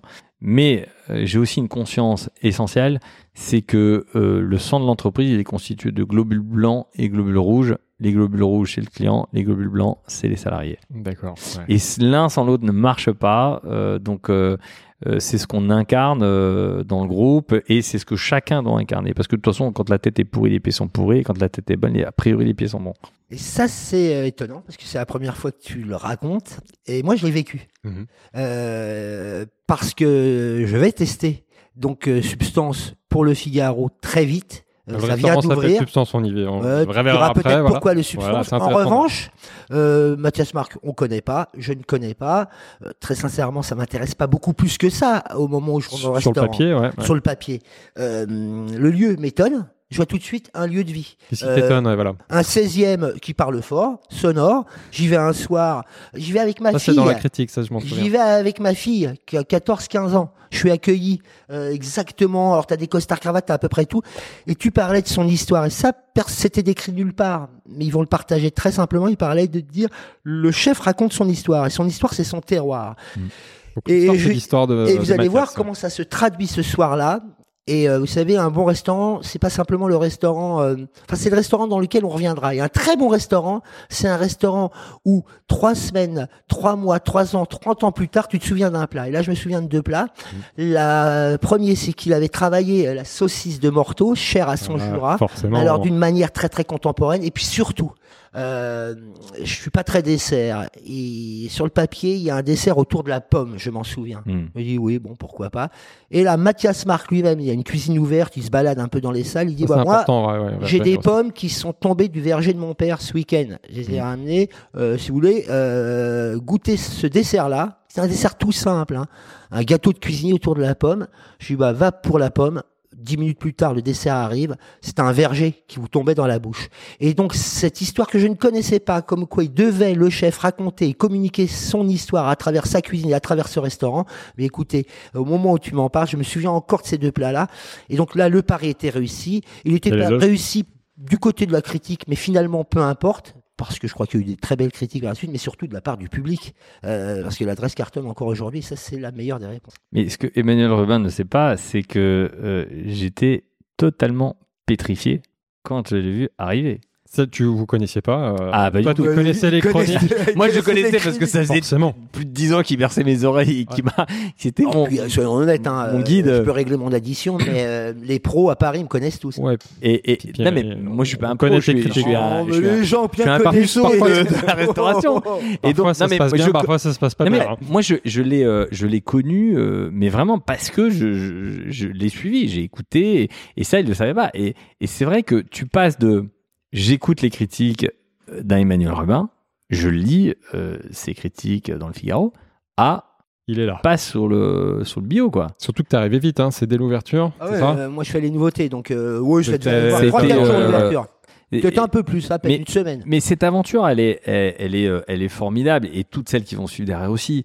Parce que euh, Mathias, euh, euh, on est euh, donc fin juillet 2018, on récupère les clés et on donne nous les premiers coups de pioche sur Ouais, le chantier ton dans chef la fin. dans oui, les travaux. mais oui, mais De toute Mathias, façon, c'est aussi son restaurant, c'est pour ça que tu l'associes. C'est la- short, en, en tenue de chantier, on, on commence à taper. Je voulais qu'ils vivent le lieu, qu'ils comprennent le lieu, que euh, chaque centimètre carré qui va vivre, il, il, il, il sache euh, raconter que bah, la cave à vin, en fait, au départ, on devait la mettre là, mais euh, pour des raisons d'énergie que nous, on a considérées positives, on l'a mis ailleurs. Mmh.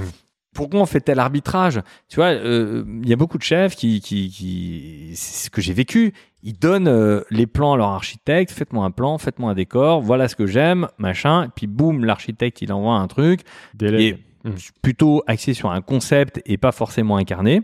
Heureusement, il y en a qui le font, hein, euh, qui font euh, vraiment des lieux magnifiques à incarner. Mais euh, c'est vrai qu'un moi, je veux qu'ils participent en fait à la construction du projet. C'est ensemble. euh, et puis, et puis, t'as des histoires formidables. Tu vois, quand euh, on va, on va manger chez Noura des, des, des, des, des, des sandwichs de saucisses parce qu'on a faim, qu'on n'en peut plus, et que, qui, que Noura le, le, le, il se trouve juste au pied de, de, de, de substances. Euh, parce qu'on a faim et qu'on a mérité euh, un peu de frites parce qu'il faut que ça tienne au corps. Et un sandwich à la saucisse euh, voilà c'est bah, c'est des histoires et des souvenirs formidables. Et derrière ça génère en fait un, une appartenance. Ouais. ce lieu il, il m'appartient pas il lui appartient pas il nous appartient Voilà. C'est la, On vraie créé ensemble. C'est la vraie association avec Voilà. un grand A que tu as réussi à mettre en place avec, avec ce chef et après avec tous les, au- les autres chefs.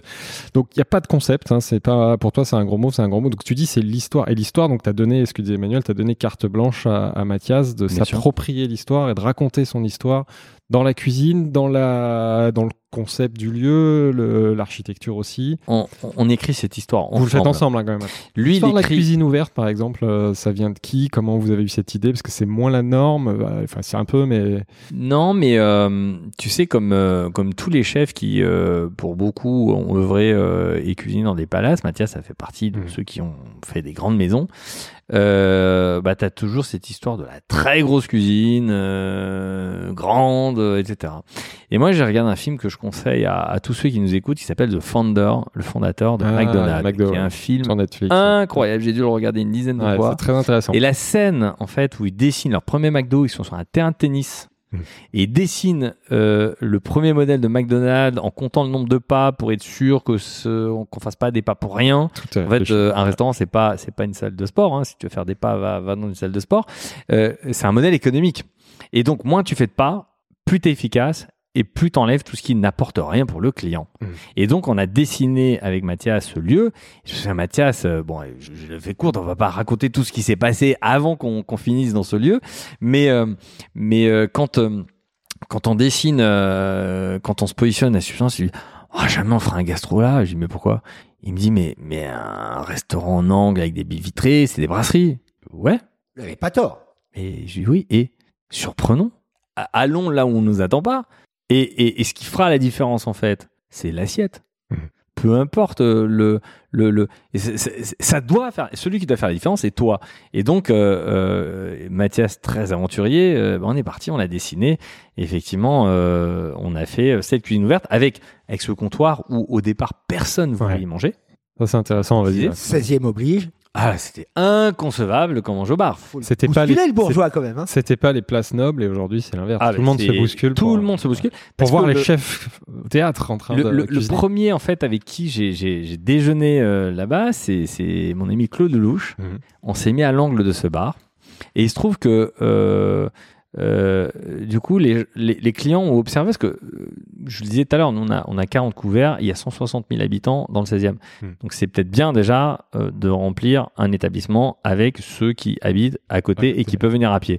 En plus c'est plutôt sympa parce qu'on n'a pas besoin de prendre sa voiture.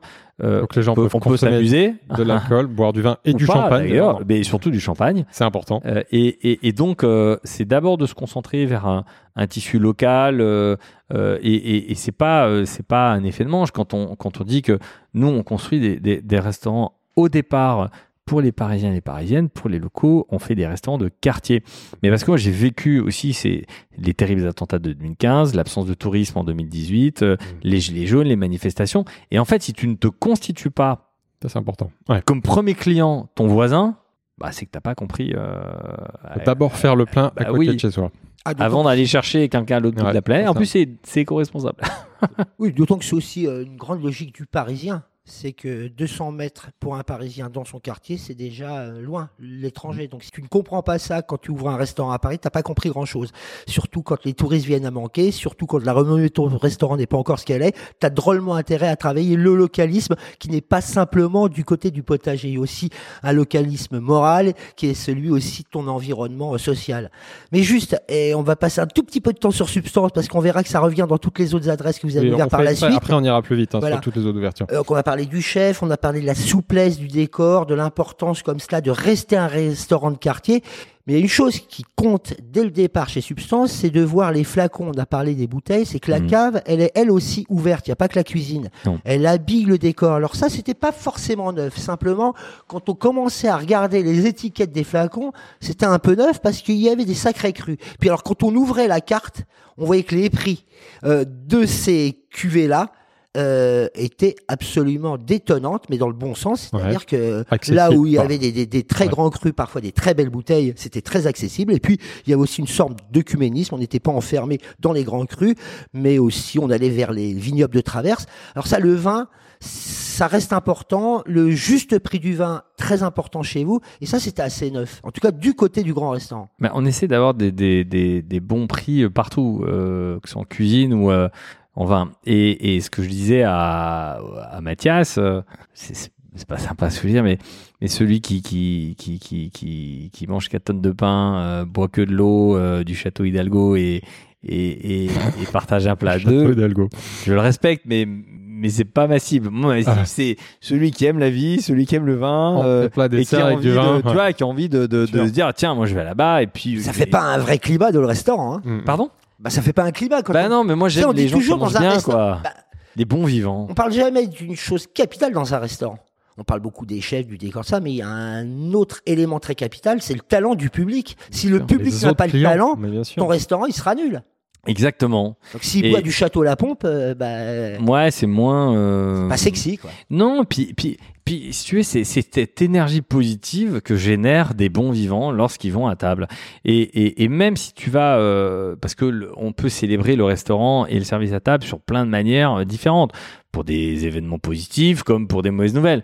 Mais c'est bien que même quand tu as une mauvaise nouvelle quand tu arrives tu te retrouves dans une énergie positive Mm. et que ton expérience au fond euh, parce qu'il y a de l'énergie positive bah même si tu es triste parce que tu as eu un voilà tu sors un enterrement ça peut arriver euh, bah, même à ce moment-là tu vas trouver un petit bout de bonheur et un petit bout de lumière qui va euh, éclairer euh, ta, ta soirée ou, ta, ou ton déjeuner Et, cette cave à champagne dont on parle, qui est quand même assez originale, atypique par sa sélection, sa disposition, sa mise en scène, elle, euh, elle participe au succès vraiment de Substance. Ça fait oui, son oui, originalité. oui. Ah oui, mais euh, ce, livre, j'ai accepté de l'écrire aussi pour dire merci. Et il n'y avait pas assez de pages pour dire merci à tous ceux qui ont été en capacité de changer ma vie. Il y en a un qui a aussi participé à cela. On est en 2002, euh, mondial de l'automobile, euh, champagne coule à flot, euh, comme on le sait, dans des flûtes, évidemment, bien frais, évidemment. Et j'avais mal à la tête, évidemment. Et donc, en fin de soirée, j'ai un pote qui me dit Hey, viens, on va faire une soirée champagne. Attends, on bu toute la journée, j'en peux plus. Euh, le doliprane euh, avec des bulles, c'est bon.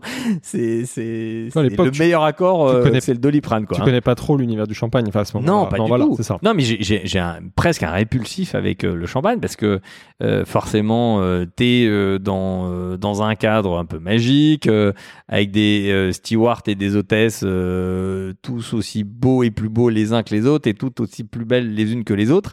Et t'es dans un cadre un peu magique. C'est c'est le mondial de la magie aussi. Et, euh, et il me dit bah viens on va on va finir en champagne. Mais moi curieux j'ai allé hop et puis de toute façon euh, on va passer la soirée. Et puis euh, et puis cache la bouteille. Et il me sert dans un verre à, à, à vin Bourgogne un verre à bulles. Je Premier choc. champagne. Puis il me sert le, le, le, le, champagne, tu vois, de, de, de, de fines bulles qui crépitent euh, avec un son très mélodieux et une couleur et une intensité du vin, enfin du champagne, mais le champagne c'est un grand Ça, vin, hein. mais, mais, mais, mais vraiment, euh, les premières émotions sont, sont tu vois, tu, tu, tu t'ouvres la tête, tout qui, qui se met en warning et qui dit attends, qu'est-ce qui se passe là? Et je mets euh, euh, au nez, enfin à l'oreille, instinctivement, j'écoute euh, la bulle, je dis putain, c'est- il y a un chant qui, Ouais. me, qui me parle. Et depuis, je, je- j'écoute la bulle du champagne. Et, et donc, je mets ensuite, euh, euh, je, je le mets au nez et je dis waouh, qu'est-ce que c'est que ce truc? Et je goûte et je dis je veux savoir qui c'est. Il me dit voilà, je te donne le nom du vignon, la cuvée. Euh, le vignon, c'est le domaine Jacques Sellos, en Sellos, QVC Substance. Maintenant, démarre de toi. Et on est en 2002. Là, t'as la révélation. Ah, mais je suis Tu tombes amoureux du champagne. amoureux littéralement ça, du champagne. Et ça explique je quelques années plus tard la cave à champagne. champagne. ouais. Oui, mais surtout que même dans des mauvaises expériences, tu as toujours du bon. Euh, je trouve le fameux caviste qui euh, qui vend ce champagne, qui qui qui, qui est les Cavogé, on peut le citer. Marc Sibard à l'époque, Ah, ouais, était le connu, mais pourtant, ouais, ouais. Un temple du vin voilà, qui, qui, qui est à Temple avec, euh, bon, moi j'ai 24 ans euh, après, tu vois, j'en j'en achetais un peu, donc euh, on, hop, on, j'arrive à 24 ans, j'en découvre 22 et 24. euh, j'ai une soirée un samedi avec des amis euh, qui viennent de Reims et je dis, tiens, je Tu veux faire découvrir. Ah, Voilà. Bah oui, je vais en faire découvrir, mais plusieurs cuvées. Je- tu vois, j'ai commencé à me faire le palais, j'ai commencé à découvrir les champagnes de vignerons. euh, tu vois, j'ai commencé ma, ma culture, euh, culture champagne. Et, euh, et je tombe, il est midi, euh, midi, euh, je tombe sur euh, Marc Sibard. euh, je me suis dit, voilà, j'aimerais acheter une bouteille de, de- d'initiale et une bouteille de substance pour euh, montrer les deux étapes à des amis, machin. Et il me regarde avec une arrogance. Espèce de, en gros, espèce de jeune branleur. Toi, à 24 ans, tu bois du Célos. Non, mais attends, t'as rien compris, machin. Et il m'énerve. Et je regarde ma montre. Je suis à bagnole, donc j'ai une voiture. Et j'ai attends, attends, c'est à combien de kilomètres là? Une heure et demie de Paris. Qu'est-ce que je m'emmerde? Je vais prendre ma bagnole et je vais y aller. Hmm. En fait, c'est à Vise. Ouais. Moi, je, tu vois, Reims, Champagne, Pas tu vois, souci, oui. je savais pas que c'était à Vise, tu vois, donc je regarde à Vise, machin. Hop, je mets, euh, je mets mon GPS en route. Euh, Une heure et demie après, euh, je suis à Vise. Mais on est samedi. Mais on est samedi. Toujours samedi. Et je pousse la porte. et je vois un type en train de faire sa compta. Et je dis bonjour, euh, désolé de vous déranger. euh, J'aimerais acheter du champagne euh, du domaine Excelos. Et il m'a donné des grands yeux comme si c'était un extraterrestre qui avait tout à sa porte. Et il me dit, mais un, on est fermé. Et deux, j'ai, j'ai- on n'a pas de champagne à vendre. Mais il me dit pas qui c'est? Hmm. Ah, j'ai ah bon. Alors je raconte un peu ma, mes aventures. Et je me rends compte qu'en fait, j'ai en face de moi Anselme Sélos, Donc le propriétaire du, du domaine de la maison. Ouais. Et, et il commence à me parler de ses vignes. Mais alors, il m'a fait voyager euh, sur la, la nécessité de la racine à puiser la richesse du sol, du terroir, du millésime. Tu vois, il me, mais il me, oh, il- Tu voyages. Sublime. Oui, et puis, et puis en plus, je découvre euh, évidemment un vigneron, euh, un, un artisan euh, de la terre absolument incroyable, passionné, et me transmet en plus cette passion. Et je lui dis ben, vraiment merci, il m'a fait voyager et tout. Il dit bon allez vous êtes sympa, je vous vends une bouteille. Euh, Bon, moi, Tu vois ce que tu veux, voilà. euh, j'ai mon cadeau de Noël. et il me dit vous êtes content, vous avez fait trois heures de route euh, un samedi pour une bouteille, vous êtes content. Je dis bah oui, mais au-delà de la bouteille, C'est l'échange. Ouais, l'échange, la rencontre. La, la- la- la rencontre humaine. On revient sur cette fameuse rencontre. Et là, il me dit, bon, allez, vous êtes sympa, je vous vends trois bouteilles. Et depuis ce jour-là, c'est devenu un ami. Et, et, et c'est, c'est, c'est un père de cœur. euh, et, et- et on revient du coup à Substance. Car le nom du restaurant, et le c'est nom du aussi un hommage à la cuvée. Ah ben oui, parce que ce que je dis à, à Mathias, euh, qui, qui avait quelques doutes hein, euh, sur... On voit ça dans le livre, j'allais y revenir, mais vas-y. Vous étiez pas d'accord sur la Non, campagne non, parce que que. Ouais. Parce que du coup, euh, euh, après avoir fait la démolition au mois d'août euh, de, de, de, de Substance, euh, on laisse euh, les, les, les entreprises continuer parce que bon, voilà, évidemment, euh, c'est il y a de l'électricité, il y a, enfin voilà, on peut pas, euh, c'est un métier aussi, hein, Mm. tu vois. C'est vivre l'expérience, mais après, il faut laisser aussi les, les Les pros faire, hein. chacun son métier. hein. et donc, je, je pars euh, à Essaouira euh, en famille euh, avec euh, Corinne et Anselme Sélos euh, en famille. Donc c'est vraiment devenu des amis. Et, et, et donc, euh, on, on s'isole, euh, Anselme et moi. Et puis je dis, écoute, Anselme, voilà, tu sais que je vais, euh, je vais ouvrir un restaurant et, et j'aimerais, euh, bah, je, je- voilà, tu, tu, tu m'as fait voyager, tu m'as fait euh, découvrir euh, la Champagne. J'aimerais écrire une grosse carte de Champagne. Euh, chaque année, tu m'invites euh, à la Saint-Vincent. Tu m'as fait découvrir plein de vignerons, euh, des jeunes talents, des grands classiques. Euh, T'as toujours été respectueux, machin. Et du coup, j'aimerais à Paris, Mhm. puisque à New York ça existe, mais à Paris ça n'existe pas. J'aimerais avoir une grosse carte de Champagne.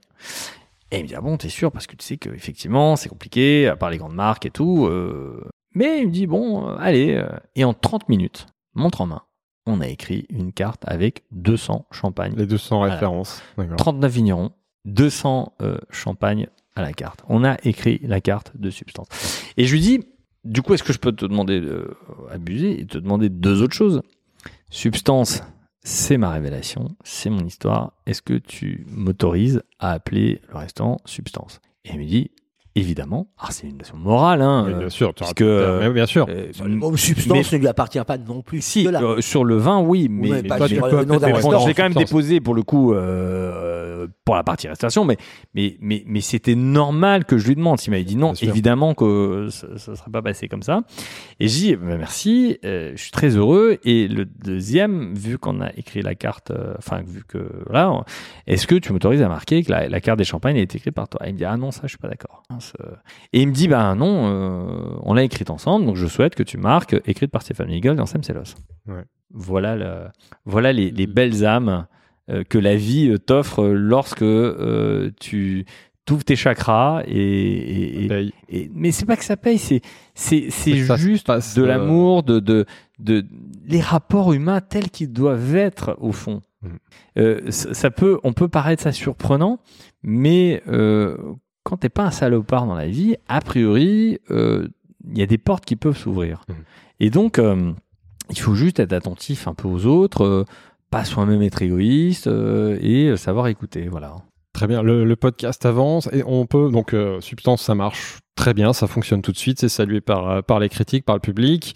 Euh, du coup, tu décides de continuer, d'ouvrir d'autres établissements. On peut euh, parcourir assez rapidement. J'aimerais qu'on garde un peu de temps vraiment à la Mhm. fin pour parler D'autant que du le restaurant. groupe va se euh, Substance Premier Restaurant 2018, le groupe Éclore, c'est le nom de ton restaurant. Mhm. Aujourd'hui, euh, euh, du, du- du groupe. Aujourd'hui, euh, c'est sept euh, restaurants Huit. ouvert Ouais. ouverts. Ah, il y en a un. il y en qui- a un en travaux On parlera plus tard les- la suite, Ouais. mais sept restaurants ouverts, donc 2018-2022, sept restaurants en quatre ans, un groupe. euh, euh, Une croissance fulgurante. Hein. Ouais. et quelles sont la constituante Ce qui était présent dans Substance, on l'a évoqué, hein, la force du quartier, euh, le relationnel avec le public, avec le chef, la puissance d'une carte réfléchie des vins inspirés au juste prix. Est-ce qu'on va le retrouver dans chacune des adresses? Est-ce que c'était voulu en tout cas d'avoir toujours ces, ces consti- ces éléments constitutifs? C'est surtout des éléments instinctifs. Et euh, le deuxième restaurant, c'est 2019, euh, Contraste, le fameux bien-aimé à l'époque, Mhm. qui était un four euh, incroyable, euh, avec des millions injectés par un riche marocain américain qui pensait acheter la gastronomie française avec des pétrodollars. Mhm. Et donc, il, il- il- il ouvre un restaurant qui s'appelle le Bien-aimé, en, en référence au roi le Bien-aimé, et donc il reconstitue le bureau du Bien-aimé de Versailles, Mhm. Rue d'Anjou à Paris. rue d'Anjou à Paris. Et le 8e truc- arrondissement, tout près de la qui, qui va pas jusqu'au bout, c'est-à-dire que t'as un espèce de des compagnons qui ont fait un travail remarquable en termes d'ossature, de Mhm. parquet, de moulure, etc. Donc là, c'est un vrai travail de compagnonnage. Et puis des trucs un peu plus déséquilibrés, des, des, des chaises pseudo euh, Louis XIV, Louis XV, euh, tu sais pas tout c'est situé, mais bon, c'est fait certainement au Pakistan. Louis XV. euh, hein. Ouais. ouais, non mais tu ce qui est pas. En intéressant, fait, c'est t'arrives qu'il y a- pas à y a- il situer. y a pas de cohérence. ouais. Non, Ah, puis c'est du fake en euh, plus, ouais, avec des, avec des croûtes. euh, T'as à la fois des croûtes et des choses, euh, des tableaux, hein, des croûtes, euh, et, et- terrible ce restaurant. qui sont des, des copies, des pâles copies de. Enfin, tu as des trucs qui, qui, qui, qu'il faut que ça marche pas, quoi. Tu... Enfin, bon, bref, tout fake. Et ça n'a pas marché. Mais ça n'a pas marché. Euh, Louis XV, c'était le bien-aimé. Oui. Il avait comme maîtresse Madame de la Vallière qui avait un pied beau. Donc elle marchait bancal. Eh bien le restaurant, c'était plus Madame de la Vallière que Louis XV. C'est sûr. et donc, il avait re- reconstitué le bureau du bien-aimé, effectivement, Louis XV. Euh, mais comme je dis, tu te situes pas, c'est passé 14, 15, 16. Enfin, t- bon, et, ça bref. et ça marche pas. Pic total. Ouais. Euh, et pourtant, il avait des, des, des- il avait un chef En cuisine, qui, ouais. qui Ouais, qui était très bon à l'époque. Mais- Durand, qui est un Comme quoi, ça suffit chef, pas. euh, C'est une cohérence. Enfin, c'est un ensemble. Oui, c'est un ensemble, C'est en pas fait. que Et- la cuisine. Mais si tu veux, ça me conforte dans mon rôle. Voilà. C'est-à-dire que tu as beau avoir un, ouais. un talent incroyable, si celui qui l'accompagne. Si tout le reste n'est euh, pas cohérent, bien conçu, euh, bah, ça, marche pas. Et la preuve, ça n'a pas marché. Et donc, on rachète ce lieu. euh, on, on- Puis, je, je demande à Mathias aussi, bah, tu sais, maintenant que je t'ai lancé, c'est bien si toi, tu commences à, à- à parrainer, à, à, à faire ce que j'ai fait pour toi. Ce que je t'ai euh, transmis, c'est bien si tu commences à le transmettre. Et donc, euh, on voit plusieurs candidats, euh, machin, et il y a Erwan et Kevin, euh, que Mathias connaît, qui, qui se présentent en duo. D'accord. En Ouais. disant, nous, on veut être un duo de chefs. Alors, les duos de chefs, dans les histoires de la gastronomie, c'est plutôt le bordel euh, que, qu'autre chose. Mais il y a un point qui me plaît bien dans ce duo de chefs, c'est l'équilibre où chacun a des qualités des défauts de l'autre. Ouais. Et euh, le point fort de Kevin, c'est qu'il a une créativité euh, foufou incroyable, et moi ça me plaît. Et le côté Erwan, euh, plutôt carré et mesuré et tempéré, équilibre ce côté foufou. Et en plus, Erwan, il est, euh, il est scout, chef des scouts. Et donc je me dis, Putain, ça peut qu'être un mec bien. Il a ses valeurs de partage, de machin. Et du coup, allez, je m'embarque dans l'aventure. Et on se dit, tiens, on a un lieu un peu pff, euh, débraillé qu'il va falloir euh, réinventer sans casser le patrimoine Ouais. du compagnonnage, Ouais. enlever ce qui est un peu fake, parce que ça, c'est. Voilà. Mais de, de, de contraster le lieu, de le percuter. Et on a en plus un duo de chef contrasté. Contrasté. Ansem Selas avait créé une cuvée euh, qui est issue d'un assemblage de 2002-2003 qui s'appelle Contraste. Ah, j'avais pas, ça je savais pas. Ah, d'accord, donc ça continue. Le nom est trouvé. Euh, et, et- et pour nous, c'est toujours compliqué. Enfin, compliqué. C'est, c'est, il faut que ce soit évident. On se casse la tête pour trouver des noms, Mhm. mais il faut qu'il y ait une histoire, une cohérence avec ce qu'on est en train de créer. On ne veut pas chercher un nom parce qu'on dit tiens, il est joli. Mhm. On veut. euh, chaque nom a une, a une histoire et elle doit être cohérente, en harmonie avec le chef, avec euh, mon histoire aussi, parce que je l'assume. Et donc, on doit pouvoir se verser. Donc, on ouvre contrat, ça marche Ouais. euh, immédiatement. Donc ça, c'est bien. 2019, un an après, donc ça va assez vite. Mais pour, attends, je vais te raconter comme une petite anecdote sur vas-y. Contraste. hein. En face, il y avait une pizzeria moche, mais alors moche, avec une façade, mais horrible, Miramar. Ah, puis celle-là mauvaise. Ah ouais, ah, ouah, c'était moche. J'ai mais euh, je me mets toujours dans l'expérience client. J'ai merde, si moi je mange là et que je vois ce truc complètement dégueulasse, rue d'Anjou, en- dans le Triangle d'Or, l'expérience n'est pas terrible. Qu'est-ce que je fais? Je fais une cave à vin. je dresse une cave à vin sur la baie vitrée Pour pour cacher, cacher la euh, laideur de ce la- lieu ouais, juste en face. Et je dis, à l'époque, Cave à vin, pas cave à champagne. Vin, là. ouais. Cave à vin, mais le avec champagne, je rappelle pas- que le champagne voilà. est un grand vin. Pas uniquement champagne, voilà. Mais le champagne est un grand vin. C'est vrai. Et donc, euh, et donc, on crée cette cave à vin, mais je glisse quand même à l'oreille des chefs. Bon, le jour où, où le truc comme moche en face, là, il, veut céder, euh, dites-le moi. parce que... Et donc, voilà. Ensuite, on, on- on se balade. euh, et euh, rencontre avec euh, avec euh, avec euh, Caroline Rostand et Michel Rostand euh, dont je, je sais que ça fait plusieurs temps qu'ils essaient de, de vendre la maison Rostand gros bateau Mhm. Gros Parce, morceau parce que Michel Rostand veut partir à la retraite, c'est ça le contexte ou c'est Oui, euh, Ouais. il, Oui, a, il a démarré il a- il a euh, quand une même- transmission Ouais, voilà. Euh, entre guillemets de patrimoine à Nicolas Baumann, qui est le, Oui, le chef, chef, euh, en depuis place. maintenant plus On est 15 donc ans. à rue Rennequin à Paris, Rue Rennequin, dans le 17e 17e. arrondissement, dans une adresse double étoilée, une légende hein, de la cuisine parisienne, Voilà. Euh, l'un des grands héritiers de la nouvelle cuisine des années 80, et donc il a 40 ans de métier, mais ils ont restant fin des années. 78. Voilà, il est, un peu Première fatigué, étoile je pense. 79, deuxième étoile 80. Il cherche à tirer sa révérence. Il cherche à tirer sa révérence. euh, Joliment. J'ai cru comprendre que les filles, euh, Caroline, Sophie, euh, le, le bateau gastronomique, c'est pas forcément leur tasse de thé. Mhm. Euh, et puis, tu es dans un environnement qui fait que, voilà, euh, elle avait peut-être envie de faire autre chose que, que de suivre à tout prix la lignée de papa. Même si euh, il y, a, y a une unité familiale encore euh, très forte. Euh, et, et puis il y a le bistrot Flaubert Qui va avec. qui va avec. Tout à côté. Qui est juste à côté. Et Exactement. qui avait été lancé par euh, Michel Michel Rostand, c'est le premier bistrot de chef euh, qui a été créé en 1986 à Paris. Pas l'oublier, bien avant la bistronomie. hein. Exactement, Ouais. le 20 ans premier avant. bistrot de chef. Premier bistrot de chef. Ah, c'est- Michel a été qui un visionnaire euh, voilà. incroyable. Rappelez bien que dans les années 80, Jacques Caïna, Michel Rostand, Guy Savoie créent des annexes, des bistrots de chefs, euh, et qui préfigurent bien avant la bistronomie. Alors, la bistronomie, c'est formidable, mais on a une petite haine dans Hmm. ces années-là des grands chefs. et Il faudrait peut-être aujourd'hui leur rendre hommage. Absolument, si on était Et ils ont 10 ans avant, ultra Les, 10 ans avant qu'on déborde, quand même. les trois mousquetaires qui étaient Michel Rostand, Guy Savoie et euh, Jacques à- à- du Tournier. Ouais, mais les trois euh, mousquetaires, ouais, c'était, euh, Trois, euh, oui. Oui, bon, on va dire les quatre allez, alors allez, maintenant. On s'égare. Et, et- et donc, euh, on revient en 2010. Ouais. Je m'installe dans le 17e et je me balade dans le quartier et je tombe sur, le- à l'époque, le bistrot Flaubert, Mm. que je ne connaissais pas. Et je vois ce décor plutôt joli. euh, Je dis, ah, piège à touristes ou pas. euh, bon. Et puis, je regarde la carte des vins. Et, euh, et euh, sur la carte des vins, il y avait un grand vin de Bordeaux que j'aime particulièrement, qui est le château de Tertre de Bœuf. Mhm. Il y avait un château de Tertre de Bœuf 90, 1990, très grosse année, Mhm. à 130 euros la bouteille. Je dis, bon, si on mange pas bien, on boit bien, et quand on boit un coup, on mange du boire. Donc, La boucle est bouclée. Je rentre dans le lieu. Classico euh, bistrot, euh, bien fait, bien lourd. Ouais, dans ses casques. Voilà, c'est la crème. euh, De, de- Ah, mais tu sors, t'es bien, quoi. T'es repu, il n'y a pas de problème. hein.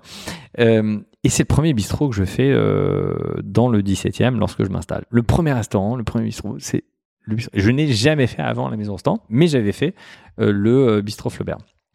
Et, euh, et du coup, quand euh, j'apprends que, que le lieu euh, est en session depuis un, un bout de temps, je me dis, mince, mon groupe en est quand même vocation à, à, à lancer des lieux, mais j'aime aussi le patrimoine.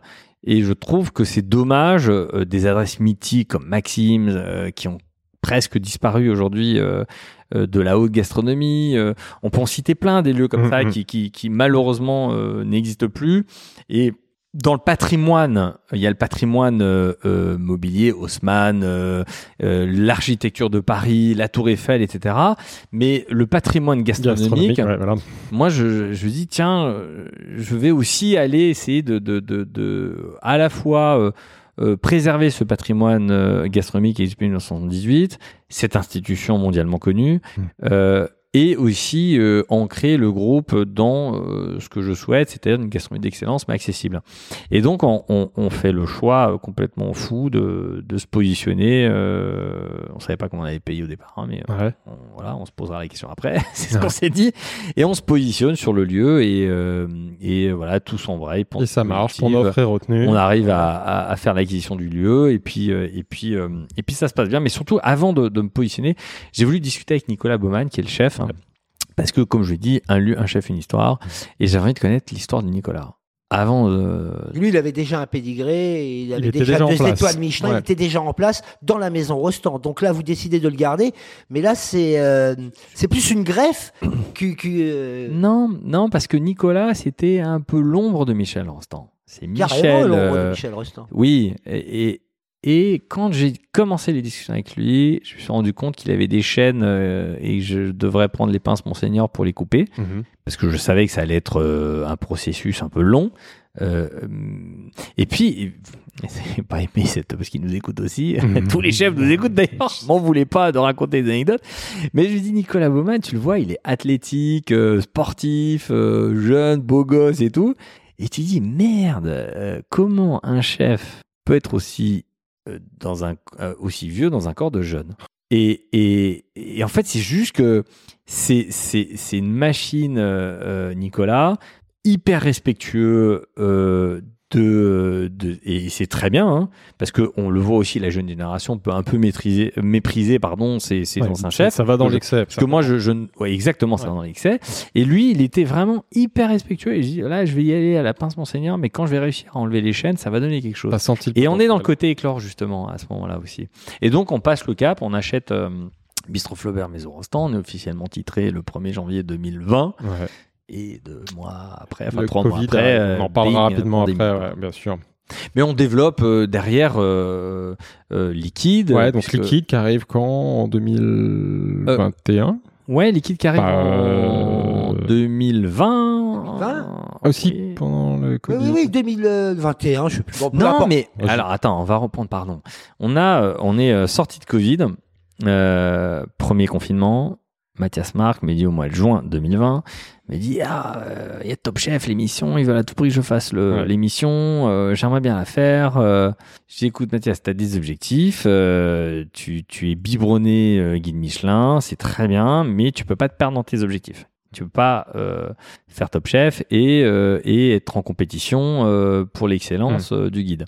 Il faut faire des arbitrages. Mais leur répond pas tout de suite non. Attends un peu. euh, Il y a un truc qui risque Pourquoi de ça se passer. s'oppose On peut pas faire Top Chef. euh, Non, mais, mais, mais tu sais, euh, le- lorsque les critiques ou les, ou les inspecteurs passent, tu sais, petit pas quand ils passent, et, si t'es pas là en cuisine Ouais. et que ça se Ah passe oui, pas bien, bah, tu sautes à la corde l'année euh, en question. de l'objectif inspection. Michelin, elle est très court terme, d'accord. Ah bah oui. Hmm. Et, et donc euh, il, est, il, il- il se met en, en ordre de marche pour aller euh, chercher sa première étoile. je sais qu'il y, il y tient. c'est pour lui vraiment, il, il- il a ça dans les veines, mais Mhm. mais pas dans, dans le sens désagréable, euh, tu vois, obtus, idée fixe et tout. Vraiment par amour de, de, de, de, de ce guide.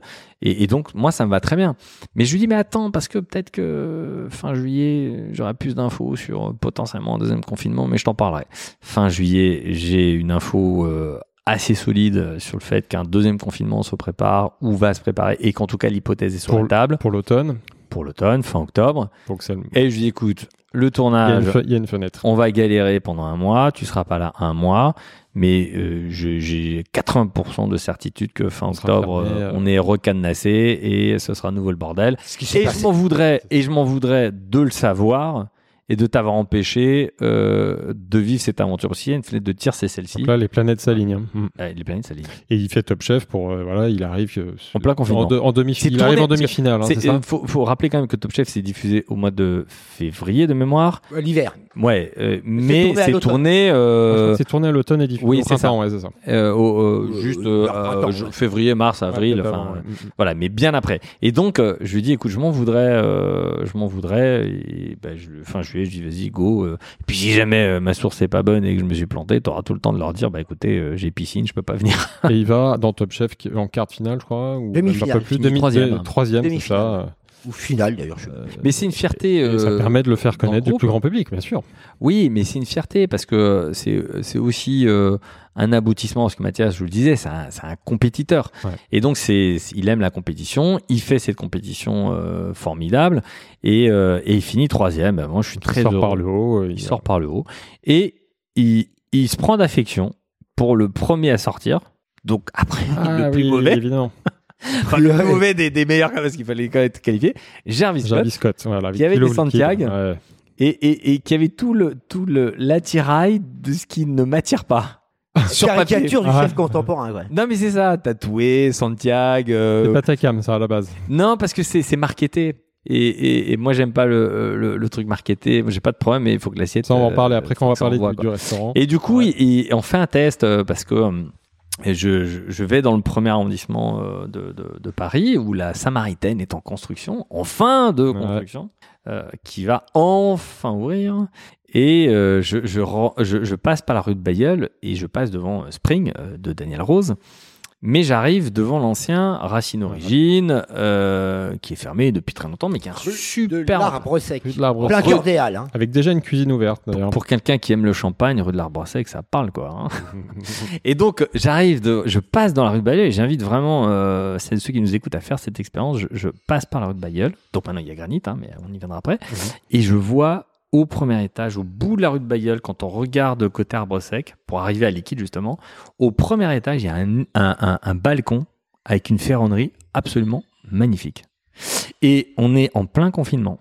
Il n'y a personne dans la rue de Paris. Tu as cette espèce de, de, de, de, de, de film euh, d'Audiard euh, avec euh, avec euh, une lumière un peu sombre Ah, en noir et série B, ouais. blanc tu vois tu t'es dans le truc et et tu vois cette ce- ce- vraiment je suis tombé amoureux de de ce de de, de ce balcon qui pour moi est le plus beau balcon plus beau que celui de Roméo et Juliette. Et du coup je vois ce truc et je dis tiens il y a une bonne énergie et il y a ce restaurant qui est là qui est en angle qui est plutôt sympa avec des commerçants qui étaient un peu à bout de souffle parce que les travaux de la Samaritaine ont, ont duré longtemps Tu et sens que c'est un quartier je va sens l'énergie, voilà, je sens Il y a l'énergie, va être- commerce, la collection, enfin la fondation Pinot à côté, Et- qui va et- bouger. et un Ikea qui a ouvert juste à côté, dont j'avais oublié de, de, de regarder ce qui était en travaux juste là-bas. Donc ça, c'était la bonne nouvelle euh, après, c'est de décider d'ouvrir Le le, quartier qui se réveille. ouais. un, un truc, mais incroyable. Et je sentais que ce quartier-là, cette rue parisienne, la rue de Bayeul, la rue de l'Arbre Sec, qui est une rue vraiment, vraiment typiquement parisienne, je dis waouh, il y a une bonne énergie. T'es dans le cœur de Paris. Et euh, comme euh, Alsacien, quand je suis arrivé à Paris, euh, tout le monde dit le vrai Paris, c'est du 1 au 9. Quoi de plus beau d'ouvrir une affaire dans le premier, Dans, le 1. arron- le premier arrondissement. Donc, ce sera liquide, une taverne contemporaine, voulue comme telle en tout cas, de partage. de partage. Vivante, Ouais. une fois de plus. Ça c'était au printemps 2021. Peu de temps après, euh, dans le même quartier. euh, je vais quand même te parler de, je vais vous parler quand même deux minutes de, Jarvis Scott. cinq heures, hein, Oui, euh, parce ça que fera là, 5 ça- heures le ouais, podcast. Non mais juste Jarvis Scott, pourquoi? Parce que j'ai parlé de ses Santiago, mais lui aussi il nous écoute. Je vais quand même raconter l'histoire. On fait un premier testing, je goûte, Et là, ça se passe pas bien. Je dis à Mathias, écoute, j'ai l'impression de manger du sous-substance, euh, ça me va pas. C'est pas ce que je recherche. euh, il a travaillé chez Tickets. euh, voilà, moi, je cherche vraiment cette énergie euh, de partage. Moi, l'expérience, elle va pas être bonne. Je te dis tout de suite. euh, quand les critiques vont venir, quand nos clients vont venir, ils vont dire ouais, bon, c'est un, un sous-substance quoi. Et honnêtement, premier truc que je dis, c'est ça Non, ça c'est pas bon. passe pas. J'ai dit non, là, franchement, on est un peu loin. Euh, Mathias dit, allez, donne-lui une deuxième chance. euh, c'est une belle personne. Bon, puis Mathias, j'ai tendance à écouter. Donc, on fait un deuxième test. Mhm. Un peu mieux, mais toujours du sous-substance.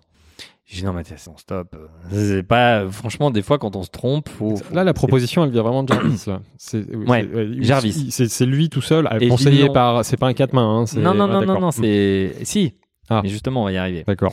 Et, euh, et, euh, et Mathias m'appelle, me dit voilà, Jarvis, c'est vraiment une belle personne.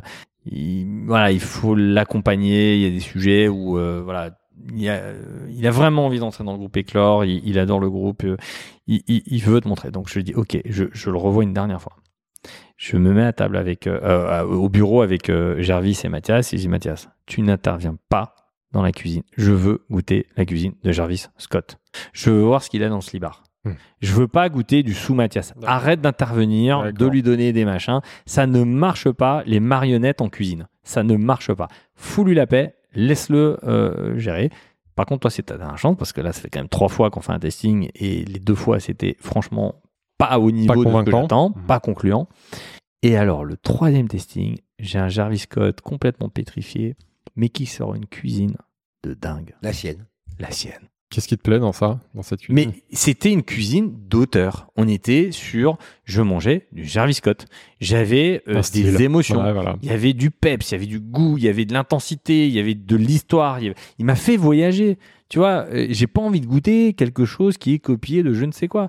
Là, il m'a fait voyager et j'ai waouh, j'ai pris une claque. Et aujourd'hui, Jarvis, mais quand euh, je, vais manger dans tous mes restaurants, mais quand je vais à Liquide, j'adore ce qu'il fait. Je trouve qu'on est dans le thème éclore. Il a mais vraiment bah, explosé. Euh, tous les chefs du groupe, euh, bah, tu sais qu'ils tournent tous euh, dans euh, les affaires parce que moi j'aime la compétition, mais la compétition saine. Et du coup, chaque chef ou chaque Je crois directeur. qu'ils ont un WhatsApp en commun. hein. Exactement. Ouais. Chacun, on a un WhatsApp de chef, on a un WhatsApp des pâtissiers, on a un WhatsApp des euh, directeurs, on a un WhatsApp des. Ce qui permet de Mais partager d'une adresse l'autre. Tiens, Et je ça, ça fait recherche. de se nourrir les uns les autres. Ouais, sûr. Mais, mais si tu veux, c'est ce qu'on revient toujours à la même chose. Discutons, échangeons. Et ne soyons pas individualistes parce que seul on va plus vite, à plusieurs on va on plus est loin. d'accord. Alors, euh, dans le WhatsApp, il y en a un autre qui va se greffer au mois d'octobre 2021. Pas n'importe qui, Tom Meyer, Ouais. au restaurant Granit. Alors là, on est tout à côté, justement, dans le fameux quartier des Halles. On est dans la rue Bayeul, en lieu et place de ce qui était le Spring de Daniel Rose. Et Tom Meyer, c'est pas n'importe quoi. Là aussi, éclore, mais lui, tout jeune, mais déjà euh, quasi second euh, d'Anne-Sophie Pic euh, du côté de Valence.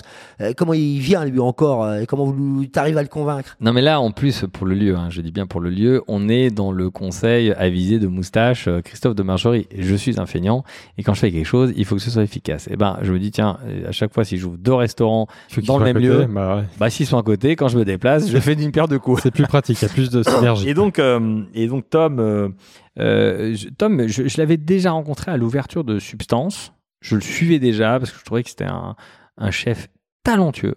Mais vraiment déjà euh, et euh, et à l'époque euh, avant d'aller chez Anne-Sophie Pic euh, dans la dans la euh, en tant que chef créa euh, euh, à Valence euh, cuisine de recherche on discute et, il me dit voilà euh, j'aimerais bien que, que tu me lances J'ai dit, écoute franchement aujourd'hui mon groupe est un peu trop jeune. Euh, je suis sur un gros morceau qui est euh, Bistro Flaubert Maison Rostand. Je suis Mhm. en train de racheter euh, ce- il faut d'abord que j'absorbe ce gros bébé pour envoyer un chef comme toi et comme il se doit. Écoute va va chez Anne-Sophie Pic c'est une super expérience et puis peut-être que voilà on se reverra jamais mais puis on a gardé contact euh, voilà moi j'ai toujours suivi ce qu'il faisait parce que je trouvais qu'il avait beaucoup de talent et, euh, et confinement, euh, il m'envoie un message. euh, écoute, euh, voilà, si ça tient toujours, bah, moi j'aimerais bien que tu me lances à Paris, qu'on fasse des choses ensemble. Je vois bien la construction de ton groupe.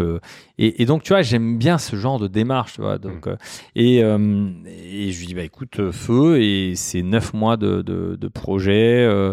Où euh, il allait chiner, il allait voir, euh, rencontrer tous les agriculteurs, le cueilleur de, de, de, de feuilles, le cueilleur de champignons, le que, enfin, il y a eu tous les cueilleurs possibles et imaginables Ouais. de la terre. Il a refait tout le sourcing, Donc, sourcing euh, très soigné. son sourcing, Ouais. parce qu'il ne voulait surtout pas, et il a eu raison, de, de, de, de, de- d'incarner le sourcing de son ou de ses anciens chefs. Il s'est fait son histoire.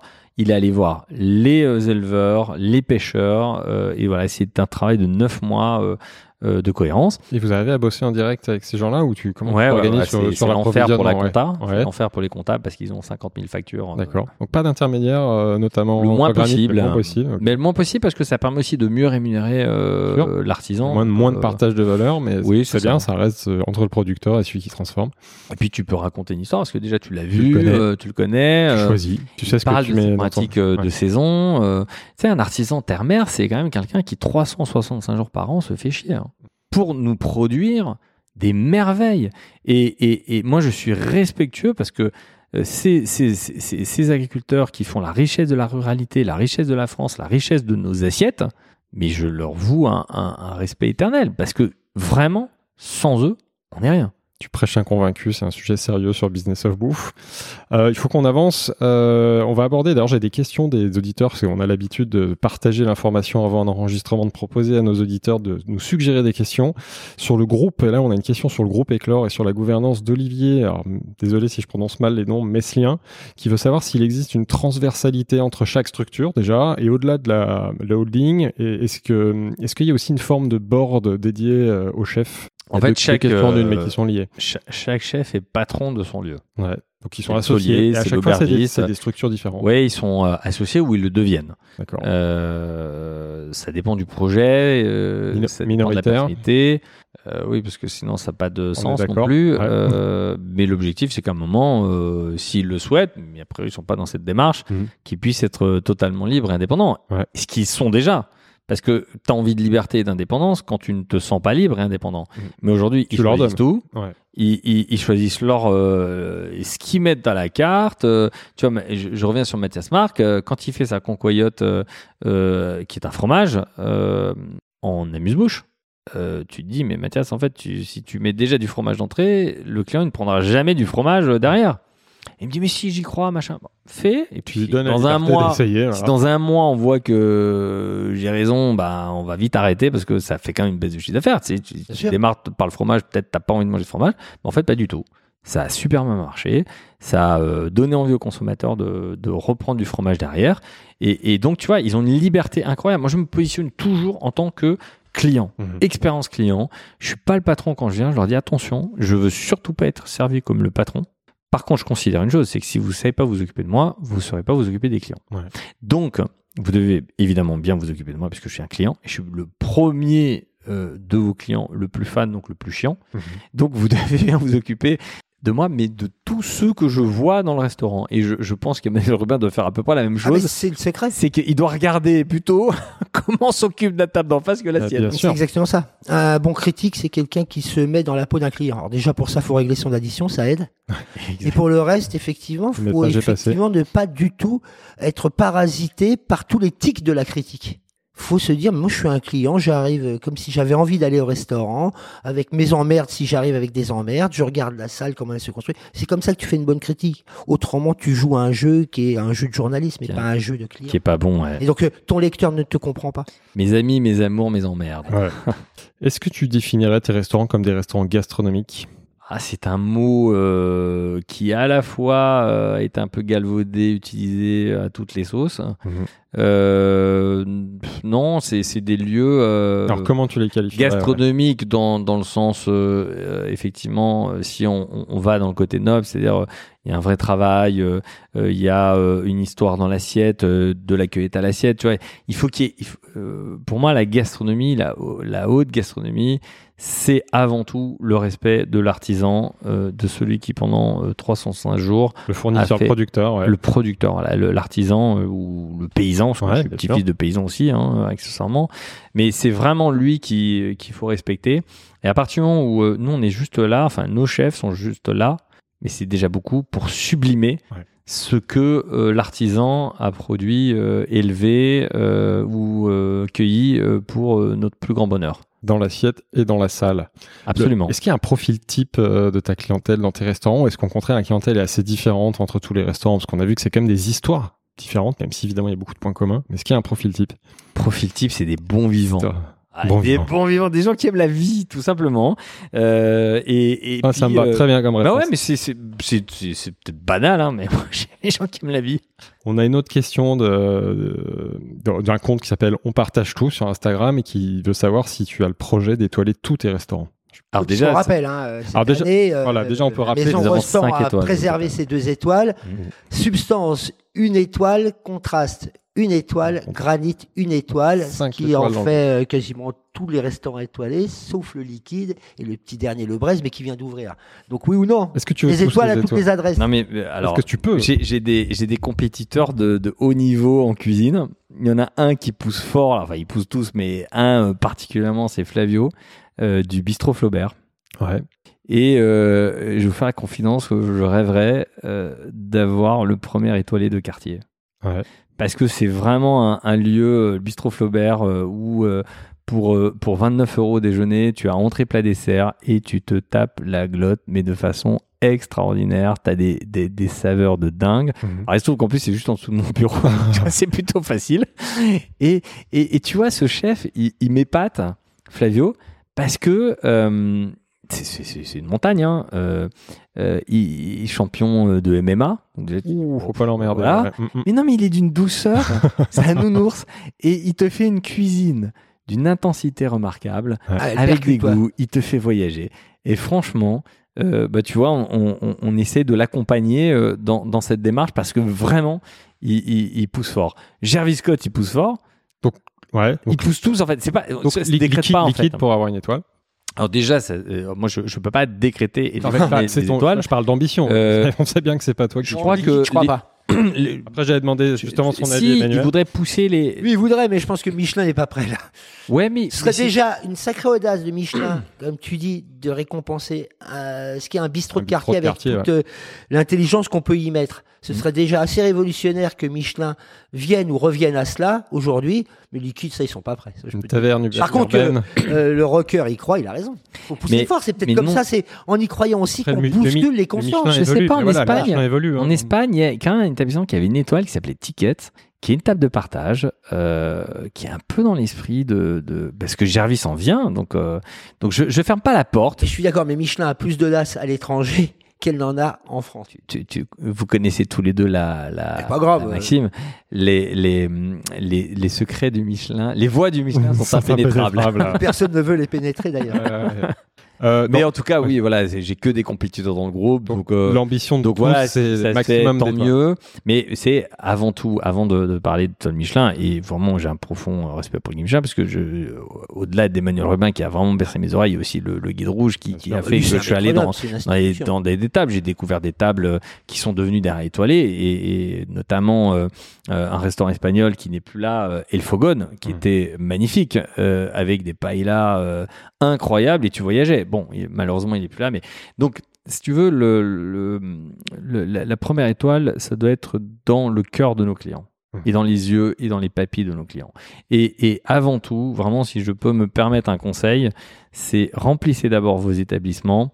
Euh, et le Michelin euh, est là pour consacrer un chef, mais pas un business. Ça doit pas être l'obsession. Et il faut pas que demain, euh, le Michelin devienne le propriétaire de ton fonds de commerce. Ton fonds de commerce, c'est tes clients. Ce qui était le Et ne l'oublie jamais. Et ça tombe bien, les inspecteurs Michelin sont des clients qui payent comme toi leur addition, euh, enfin comme vous deux d'ailleurs, euh, leur addition. Confirme. Euh, je disais toi, Philibert, mais- mais Emmanuel Enfin, moi, c'est le Figaro. paye. oui, merci le Figaro d'ailleurs. Et donc je remercie à la fois euh, tous ceux qui viennent faire des critiques, qui paient leur addition, parce que ce sont aussi nos clients qui participent au chiffre d'affaires. Et d'ailleurs, euh, justement, ce que tu viens de dire est important parce que c'est aussi ce qui a été la souffrance. Alors, on ne sait jamais qui fait la poule de l'œuf, du chef ou de Michelin. En tout cas, tous les chefs qui ont commencé à cuisiner pour Michelin, ils se sont tous régulièrement cassés le bec, brisé la toque. Euh, jusqu'à rendre reçu, leurs euh, étoiles Mm. ou bien euh, bah, se perdre en même temps que leurs Par contre, je peux vous faire une petite confidence qui pour moi est une période absolument infernale. C'est que allez, à un mois de la sortie euh, du guide rouge, je fais de la caninothérapie euh, comme c'est pas permis. Ils, sont tous, Ils ont euh, tous euh, le très moral dans les chaussettes. Un coup c'est génial, un coup machin. Enfin franchement, euh, Il y a- tu a montes, le tu Michelin, descends, le Michelin, ça reste bon. dans le cœur des chefs. Ah. Le euh, le le- Ah, c'est C'est ni Top Chef Saint ni Graal. Rubin. hein, et, je Graal. crois que euh, ceux qui euh, vont dans un espèce de Michelin bashing, etc., se trompent parce que moi je le vis avec tous mes chefs. Et tous les chefs, quand tu discutes en off avec eux, ils te, te l'avouent tous au bout d'un moment. Ouais, non, franchement, Michelin, c'est quand même. euh, c'est une reconnaissance absolue. Et c'est une motivation, c'est une excitation, c'est. Ah ben, eh, Sans pendant ça- un mois, c'est ding, ding, ding, ding. hein. Alors, même, euh, pour- on Donc avait. vous avez compris, hein, n'allez pas dans les adresses euh, du groupe Éclore euh, au mois de janvier parce qu'ils Ils sont, sont, les, tous les- les euh, chefs sont stressés. totalement euh, stressés, donc vaut mieux y aller après. Non mais attends, à, à telle enseigne que euh, en fait on a euh, quand euh, quand euh, quand on a été invité pour la cérémonie du guide, et j'espère pas trahir de secret, il y a une personne qui m'a appelé, je sais pas qui d'ailleurs. Bonjour guide Michelin. Euh... alors, je dis bon, oui, ok. Ça, c'est quand Combien de jours avant le, la le- cérémonie le, le- le- le week-end de la cérémonie en fait. Ah, d'accord. Euh, le vendredi, euh, la cérémonie c'est le lundi. Et euh, bonjour guide Michelin, voilà, on aimerait euh, que vous ameniez euh, tel chef, Mathias Marc, euh, Erwan et Kevin euh, et euh. Tom Meyer. Voilà, je suis un mot, mais mais je me dis mince, euh, ils vont peut-être m'en vouloir, machin. euh. et donc j'espère juste que celui qui m'a appelé m'en veut pas. Mais je me suis permis d'enregistrer parce que je me dis si jamais il me casse les pieds. Et il me dit euh, bon, ce serait bien que euh, euh, parce qu'on était voilà, ce serait bien que euh, que vous ne leur dites pas, euh, mais que vous les emmenez à Cognac sans leur dire que vous que- qu'ils sont invités à la cérémonie. Machin. Je dis ok. euh, D'accord, ouais. et, et donc, euh, bah, dans le groupe WhatsApp de chef, je dis voilà, euh, ce serait bien, Nicolas Baumann, euh, qui, euh, qui est invité par le guide, ce serait peut-être bien qu'on aille le soutenir à la cérémonie, tous ensemble. Et puis, a une bonne leur- nouvelle, tu leur dis pas. on se, met, on se met une quiche, et s'il n'y a pas une bonne nouvelle, on se mettra quand même une quiche. donc, et donc, je vois leur tronche sur le groupe WhatsApp, ça commence à s'énerver. Non, mais nous, on est là pour les clients. Moi, j'y vais pas. Si je suis pas invité, ils m'ont pas appelé, machin, tout ça. Et je vais pas dire à mes chefs que j'ai Que t'as été appelé, toi. et là, le cauchemar commence, en fait, et je les, et je les vois, euh, et, et, euh, et, euh, et tu vois, j'arrive euh, dans le premier arrondissement le samedi, parce que le- ils m'ont appelé le vendredi, puis je sentais que ça commençait un peu à attendre tout le monde, donc je, je les rejoins, et, j'arrive, et forcément, le premier chef que je veux voir, c'est Mathias. Et en fait, là, je comprends aussi toute la psychologie de- des chefs. Euh, et, et cette magie, c'est que Mathias, je me souviens, je lui dis, je peux te voir? Et il fait, oh putain, ça passe pas. Encore. Ils m'ont pas appelé. Pas encore cette année. Mais alors, mais le visage d'une... Mais il m'a fait mal au cœur. Et je pouvais pas ne pas lui dire qu'en fait, ils m'ont appelé et... Tu vois, et tu t'as, t'as Gervis en état liquide. T'imagines Gervis qui arrive avec ses Santiago et Mathias, euh, il dit Ah, ça va, euh, Stéphane, machin et tout. Et Mathias, euh, ta gueule, ta gueule, laisse-nous, laisse-nous, dégage, parce que je l'avais pas encore dit, Ouais. tu vois, le, le, le- je l'avais pas encore raconté. Je dis Non, écoute, voilà, Michelin, je, je sais pas ce qu'ils veulent, mais voilà, Mais ils, ils m'ont appelé. de venir. Ce qui est bon Ils, signe. ils- ils- ils m'ont demandé d'organiser euh, votre venue à cette soirée. euh, euh, donc voilà, ben, du coup, euh, mais vraiment, on savait pas. euh, pour le coup, moi, ils m'ont juste, honnêtement, ils m'ont juste dit. venez à la soirée. Mhm. et, et vu que cette magie des chefs de considérer que le guide les appelle, je m'étais permis, et j'espère que la personne qui m'a, je, je vais trahir un secret, mais j'espère que la personne m'en veut pas. Je me suis permis d'enregistrer et juste de leur faire écouter pour qu'ils puissent vivre ce moment euh, où ils ont pleuré euh, quand ils ont entendu leur nom, tu vois. Et même moi, tu vois, c'était c'est cette magie parce qu'ils me disent mais ils m'ont pas appelé, machin. Je dis mais peut-être qu'ils ont appelé une Ils personne, ont et regroupé parce que c'est un ont- groupe. euh, Et oui, et et- ils sont passés Et par. ils, euh, ils ont été rationnels et, Ouais. et, ils sont passés par toi. ils veulent vous faire aussi vivre une magie. Donc, les chefs, ne soyez pas impatients. Euh, quand on vous demande d'aller à un endroit, allez-y et arrêtez de nous casser les pieds. Ouais, vas-y. Vas-y, vas-y. je Non, moi j'ai juste une question pour pas frustrer les auditeurs de, de Business of Bouffe qui aiment bien quand même qu'on parle le chiffre. J'aimerais juste avoir quelques chiffres sur le groupe Éclore. Combien de salariés? Bon, on a dit 7 restaurants et un huitième bientôt. Euh, combien de salariés? Là, on va, on va finir euh, l'année à 180 salariés. Ouais. On a passé le cap des 150, euh, donc on va atterrir euh, d'ici la fin de l'année à 180, puisqu'on a une ouverture qui se prépare. On embauche les équipes très tôt pour construire le projet, Former. euh, les former, les familiariser avec les autres euh, collaborateurs du groupe pour créer cette unité qui pour moi est importante euh, dans l'intégration et dans le parcours d'intégration euh, de nouveaux collaborateurs pour qu'ensemble on soit un groupe dans cette unité et dans cette humanité, mais que chaque lieu, évidemment, que chacun comprenne que chaque lieu est différent. Ouais. Chiffre d'affaires du groupe. Je sais que tu publies Euh, pas. mais non, on mais deviner, hein. euh, on devrait passer le cap euh, des 10 millions d'euros Ouais, bah, chiffre euh, J'étais un peu en dessous dans mon et euh, aller euh, vers, euh, tendre vers euh, les, les, les 15 millions d'euros de chiffre d'affaires. En plus, là, il y, a- y a l'externe, il y a de la croissance. Ok. Mais euh, tu sais, je vais vous donner une règle assez simple. hein, euh, un, Un salarié, ouais, un voilà. salarié, 100 000 euros de chiffre. Ouais. Donc, c'est c'est un ratio qui est sain, donc c'est très bien. Voilà. On avance. Euh, J'avais prévu évidemment de parler du Covid parce qu'on peut pas ne pas parler de l'épisode du Covid et d'AXA. Après, je pense qu'on va absolument pas rentrer dans les détails déjà parce qu'on t'avait déjà interviewé le lendemain de ta, de ta victoire. Donc, si les, les gens que ça intéresse, on avait fait un épisode de notre édition fait maison euh, où tu nous racontais vraiment tout en détail. Moi, ce qui m'intéresse aujourd'hui, deux ans après, c'est qu'est-ce que tu en retiens de cet épisode? Mais euh, le grand public euh, connaît l'épisode où je gagne et, et- et dans l'intérêt de toute la voilà, profession. on peut peut-être rappeler en deux mots. Le 22, euh, Ouais, voilà. le 22 avril euh, 2020, Mm. euh, le, le courageux président du tribunal de commerce de Paris rend une décision en référé. Et là encore, tout le monde disait jamais de la vie tu auras une décision en référé. Alors référé en deux mots, c'est quoi? C'est le juge de l'évidence. Et il n'y a pas de contestation sérieuse en face. Mm. C'est de l'évidence. Et obtenir une décision sur de l'évidence dans un contrat avec je ne sais combien Mhm. de, euh, de subsidiaires euh, qu'il y a eu en face. Ouais, toute l'avocat- Ça- tous les avocats d'AXA. Voilà, on peut imaginer un contexte euh, lourd que le magistrat peut vivre. et ben là, moi, je, le vrai héros de cette histoire, c'est le président qui a rendu cette décision, parce que c'est grâce à lui et à son courage que des centaines de milliers de confrères, d'entreprises, d'artisans, de commerçants ont pu être indemnisés. Parce que voilà Parce que l'enjeu. ce président-là a eu le courage contre euh, le torrent euh, de désinformation sur les pertes d'exploitation, a eu le courage de faire appliquer le droit. Et au nom du peuple français, il a eu ce courage. Donc le vrai héros, c'est lui. Alors évidemment, je veux surtout pas enlever euh, tout le talent de mon avocate Ouais. Anis Sauvagnac, qui a fait un travail remarquable, qui a aidé beaucoup, beaucoup, Mhm. beaucoup de mes confrères qui étaient au fond du seau, qui du jour au lendemain, on leur a dit, il y aura plus de chiffre d'affaires. Il faut quand même intégrer euh, que le 15 mars, c'est le milieu du mois. Et dans un établissement, les 15 premiers jours te servent à payer tes fournisseurs ouais, du mois d'avant. Non, tes Ah, fournisseurs mhm. du mois d'avant. Mhm. Les Oui, 15 bah, suivants, bonjour. Mm. les salaires, les charges, etc. On te coupe les vivres au moment où tu as payé tes fournisseurs et tu n'as plus de trésor derrière pour payer tes coûts fixes, tes salariés, etc. Donc, jamais au bon moment une mauvaise nouvelle.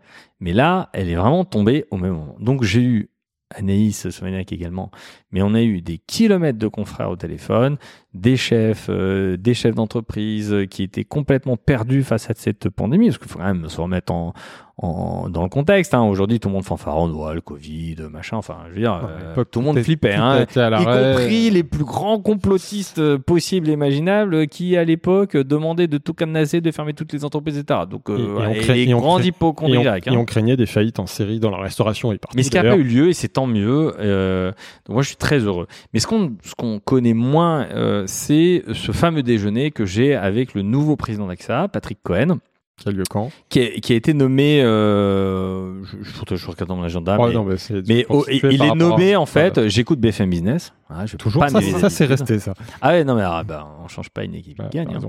Et, et donc j'écoute BFM Business et j'entends la nomination d'un nouveau président AXA euh, en France euh, qui remplace Jacques de Peretti avec qui j'avais un peu de désaccord. Manifestement. Et euh, Patrick Cohen prend la, la direction d'AXA France et je lui dis tiens je vais lui envoyer un message sur Link, sur LinkedIn.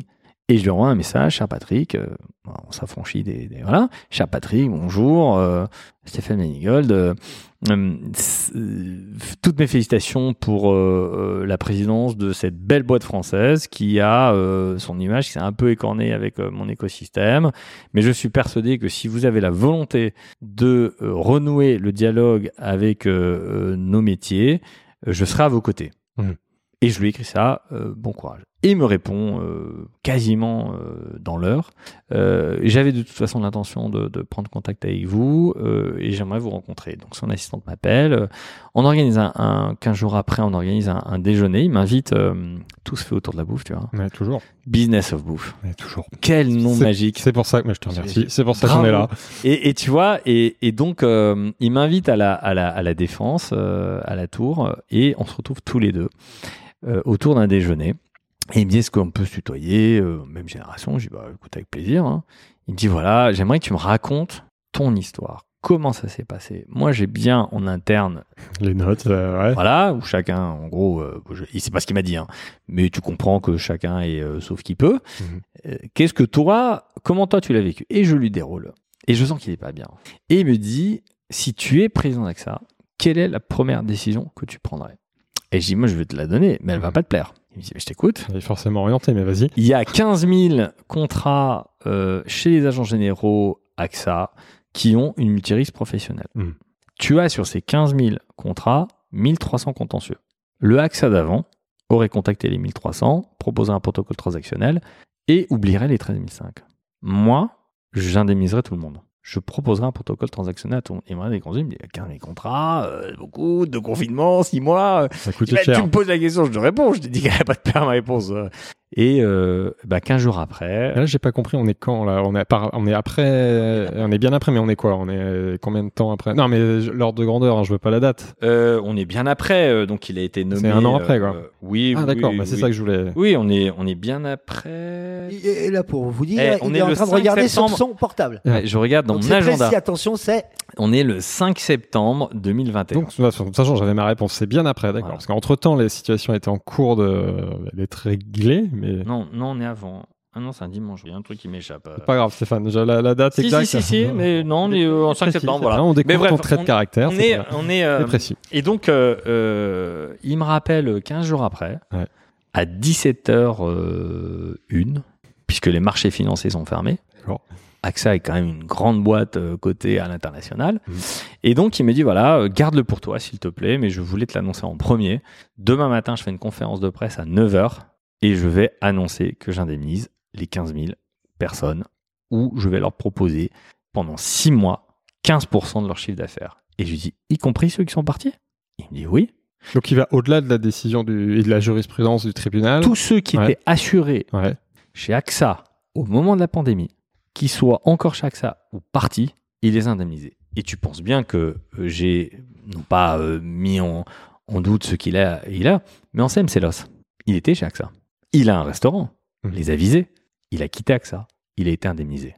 Grâce à ton action. Eh bien, tu vois ça, moi je l'ai salué Mhm. et j'ai regretté. Derrière, j'ai salué parce que c'est une cou- décision courageuse, c'est 300 millions d'euros, hein, c'est pas rien. Eh bien, euh, il aurait pu euh, proposer euh, en catimini euh, aux 1300 Ah, qui l'ont ah, attaqué. voilà. Moi, je dis, et j'ai dit à l'époque, attention, les 1300 qui ont des avocats, ils font leur choix. Moi, j'ai fait ça pour les 13 500 qui n'ont pas fait de contentieux, qui n'ont rien fait, mais qui étaient protégés. Et parce qu'il y a eu un torrent de mensonges, ils n'ont pas eu la force d'aller euh, euh, faire un, recours ou en tout cas une déclaration signée. Il a tenu sa parole et moi, la parole, elle est importante et il a indemnisé tout le monde. C'est bien de raconter la suite et ce qui s'est passé après, parce que ça, c'est moins connu, cette anecdote. C'est intéressant. Mais on avait aussi une question avec Emmanuel sur, à cette époque-là, quelle a été la réaction de, de- de tes pères, les restaurateurs? Parce que je me souviens à l'époque, il y en a certains qui étaient un peu froissés par le fait de se faire représenter euh, par une personne déjà. En plus, à l'époque, on disait bah, quelqu'un qui n'est pas issu du sérail, cuisinier. qui est pas cuisinier, qui est pas chef, même si justement l'intérêt de ce podcast, c'est qu'on comprend maintenant un peu plus ce parcours. Mais quelle a été, tu peux nous rappeler la réaction et comment tu l'as vécu? Alors, je vais vous donner un scoop. hein. Euh, quand vous allez devant un tribunal, faites pas un cours de cuisine. Ouais, justement. Donc, le fait de pas être cuisinier, ça m'a À pas, ce moment-là, ça sert. ça ça. m'a pas, ça m'a pas desservi. Ça d'accord, mais ce que voulait dire Philibert, c'est que on a vécu, c'était un peu euh, ta montée en puissance médiatique, On degré de à force par ouais. cette histoire AXA, et on découvrait un personnage, on découvrait euh, Stéphane Manigo. Mais au même instant, on voyait aussi un milieu, euh, les restaurateurs qui se déchiraient, qui se déchiraient des fois à l'antenne, à la radio, à la télévision. Et notamment, tu étais un petit peu parfois euh, sacrément pris à partie par des restaurateurs, des gens du milieu, qui disaient mais de quel droit vous vous prétendez le porte-parole du milieu? Vous n'êtes pas un enfant de la casserole entre guillemets, ni un fils de comptoir. Qui c'est celui-là? Euh, C'est un faiseur de fric. C'était violent.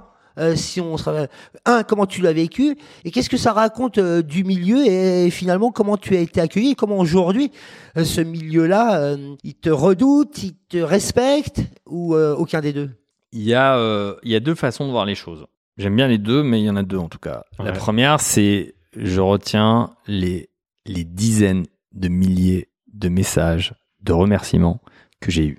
Ils m'ont touché autant les uns que les autres. Et j'ai passé des nuits et des nuits à répondre personnellement à tout le monde. Je n'en de pouvais plus. messages. Des dizaines Ouais. de milliers de messages du monde entier Des restaurateurs de la France du Sud, euh, de la Colombie, de Chine. euh, J'ai même à l'époque mon chef coréen qui m'appelait, qui m'avait envoyé une photo. Euh, patron, vous passez, il est en Corée, hein. Patron, vous passez à la télé en Corée. énorme, ouais. Donc, c'est, je, je retiens avant tout euh, tous les merci qu'on a reçus. Et, et, et, et- s'il y a des personnes qui nous écoutent et qui m'envoient un message de remerciement et que j'ai pas pu leur répondre parce que j'ai dû passer certainement à côté de plein de messages, je vous le dis là, je profite de, de, de Business of Bouffe pour leur dire merci pour ces messages. Ça, c'est la première façon de voir les choses et c'est ma façon de considérer que la vie est belle. Ouais. Après, il y a l'autre façon qui est, euh, bon, celle, euh, je suis pas issu des casseroles, ça tombe bien et en plus j'en ai pas, donc euh, c'est une bonne chose. Et il y a celle-ci qui est euh, comme toute industrie, euh, artisanat, qui peut faire partie de l'ancien monde en considérant que il faut, il faut, il faut. Ben non, il y a, dans la vie, il y a qu'une seule chose que l'on doit, c'est mourir et on n'a pas le choix. Tout le reste, on le choisit. Et donc, moi, j'ai choisi, euh, euh, par exemple, de ne pas accepter un protocole au nom de la solidarité de tous mes confrères, Mm. de tous les commerçants qui étaient touchés par ça, de tous les artisans. J'ai des agriculteurs qui m'ont écrit pour me remercier parce que eux-mêmes avaient été impactés. Euh, c'est tout un écosystème. Alors, l'immense minorité de chefs euh, qui considèrent que euh, je ne suis pas né dans les casseroles, c'est bien mal me connaître, Mm. premièrement. Mm. Et deuxièmement, c'est euh, c'est tout à mon honneur d'avoir eu le courage de ne pas être nombriliste autour de la casserole, mais de ce qui compose la casserole, c'est-à-dire tout notre écosystème. Ouais. Mm. J'ai eu des messages de, euh, de nos fournisseurs, euh, de, de personnes que j'ai découverts de Ringis. J'ai eu des messages, l'un des plus poignants, c'était celui du chef Arnaud Lallemand, Ouais. qui était champagne en Champagne. Qui est du coup très, très précieux Triple pour toi. étoilé. pour Mais, mais Arnaud, qui est une belle personne, champenoise, ouais. mais j'ai eu des, des, des, des milliers de messages dans toutes les langues, des dizaines de milliers de messages, euh, vraiment, et donc je préfère me retenir là-dessus. Quant, aux autres, ouvrons-nous les chakras, ouvrons-nous euh, sur un nouveau monde, ça fera le plus grand bien, parce que ça tombe bien, la restauration recrute, et que euh, un moment pour redonner des vocations, il faut aussi savoir changer, il faut aussi savoir évoluer, il faut aussi savoir s'ouvrir, et c'est ce qu'on fait dans mon groupe, parce qu'on recrute aussi des gens qui ne sont pas issus du métier, simplement ça parce qu'ils ont c'est très bien. envie. Ouais. C'est très bien. Justement, on va rentrer dans la dernière partie du podcast où on va prendre un petit peu de recul, comme je, je le disais en introduction, de profiter de vos expériences à tous les deux messieurs pour parler du restaurant avec un grand R. On a évidemment déjà évoqué beaucoup de thématiques à travers l'expérience je pense et l'histoire, oui. mais on va peut-être en creuser une ou deux en complément. Moi, ce qui m'intéresse, c'est de savoir ce que tu retiens. Comment toi, tu définirais aujourd'hui, euh, enfin, quelles sont les caractéristiques principales d'un bon restaurant? T'as as déjà dit des choses hein, tout à l'heure, mais comment, euh, si on doit retenir trois, ou, quelques caractéristiques essentielles pour faire un bon restaurant? Bah, c'est un peu la philosophie de mon groupe, c'est un lieu, un chef, une histoire, Mhm. mais on va essayer d'être euh, différent aujourd'hui. Non, mais après- Non, mais c'est- avant tout euh, une aventure humaine. C'est d'une banalité sans nom, ce que a- je vais vous dire, mais c'est tellement vrai. C'est on l'oublie. euh, c'est euh, j'ai mon architecte Michel Amar que j'aime beaucoup. quand les chefs au début lui disaient ah moi je veux un lieu vivant.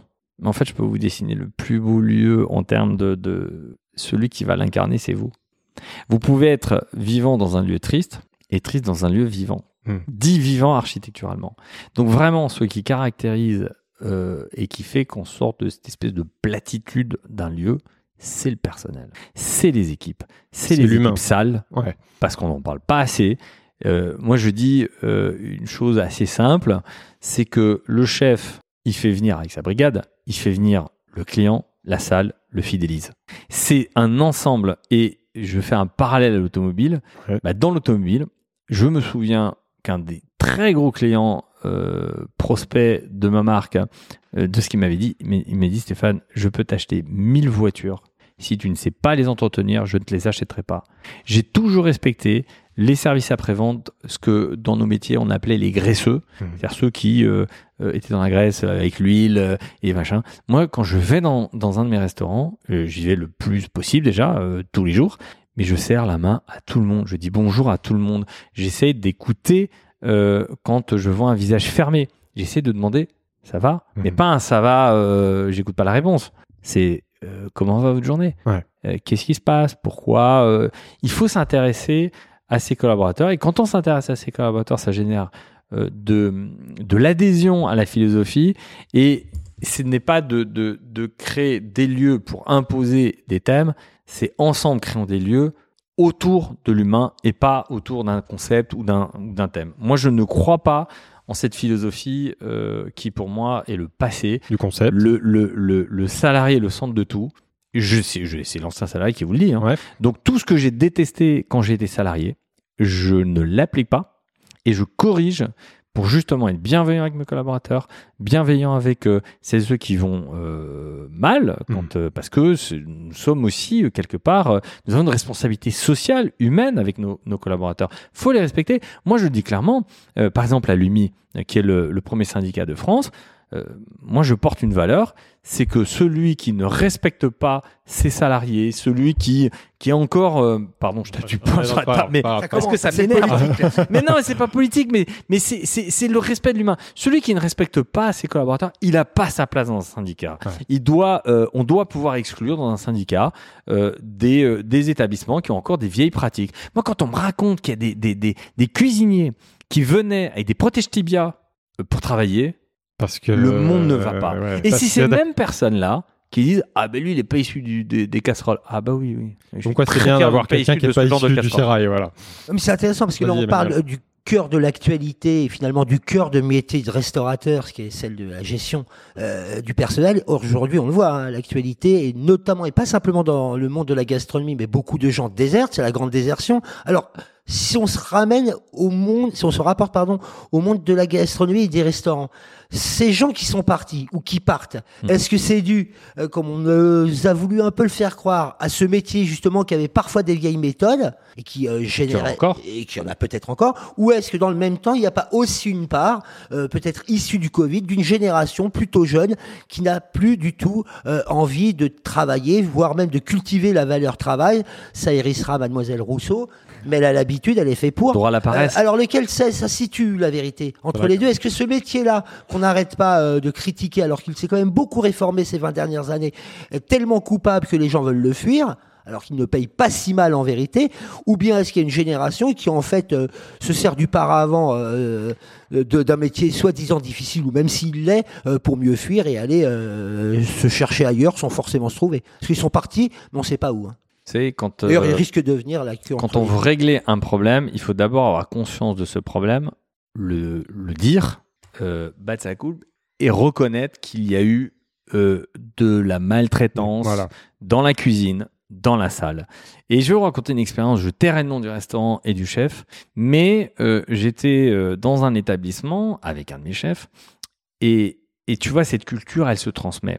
Et donc, on entend le chef de cuisine, qui n'est pas le mien, hein, Mhm. chef de cuisine qui commence à aboyer sur un... C'est récent, hein, cette, euh, cette Ouais. expérience. ouais. euh, cherchez pas des photos sur mon compte Instagram, Ah, non, je ne communique Ah, que de façon positive. là, ouais, ouais. Et donc, on entend ce chef aboyer sur un, un mais je dis bien aboyer, hein, sur un apprenti. Et je regarde Tom, ben, bon, Tom mon chef, et il me dit, Tom me dit, c'est à cause des mecs comme lui que j'arrive pas à reconnaître. Voilà. Et ma fierté, c'est que cette génération-là, on arrive à leur transmettre cette philosophie. Parce que cette philosophie, moi, je l'incarne. Mais je suis fier quand chef, associés, ouais, voilà. non seulement la comprennent, la partagent, La et la place. diffuse. Ouais. Et quand il me dit c'est à cause de ce mec-là que j'arrive pas à recruter, moi je suis fier. Parce que c'est vrai. Et donc, quand, quand tu as des situations, il faut s'offusquer quand, euh, euh, quand euh, il faut le dire. Et il faut peut-être aussi arrêter de mettre en avant euh, des chefs, de moins en moins, hein, ou euh, euh, des directeurs qui ont ou encore euh, des problèmes de gestion des ressources humaines avec leurs collaborateurs. Parce que c'est eux qui sont les responsables aussi Ouais. de euh, cette dérante. Il faut incarner une nouvelle dynamique. Et moi, je, je, je suis fier parce que euh, je vous donne un autre exemple, Guy Savoie, que j'aime beaucoup, qui est un chef remarquable. Moi, je vois, il communique, il fait des persos. Guy, Guy Savoie, chef.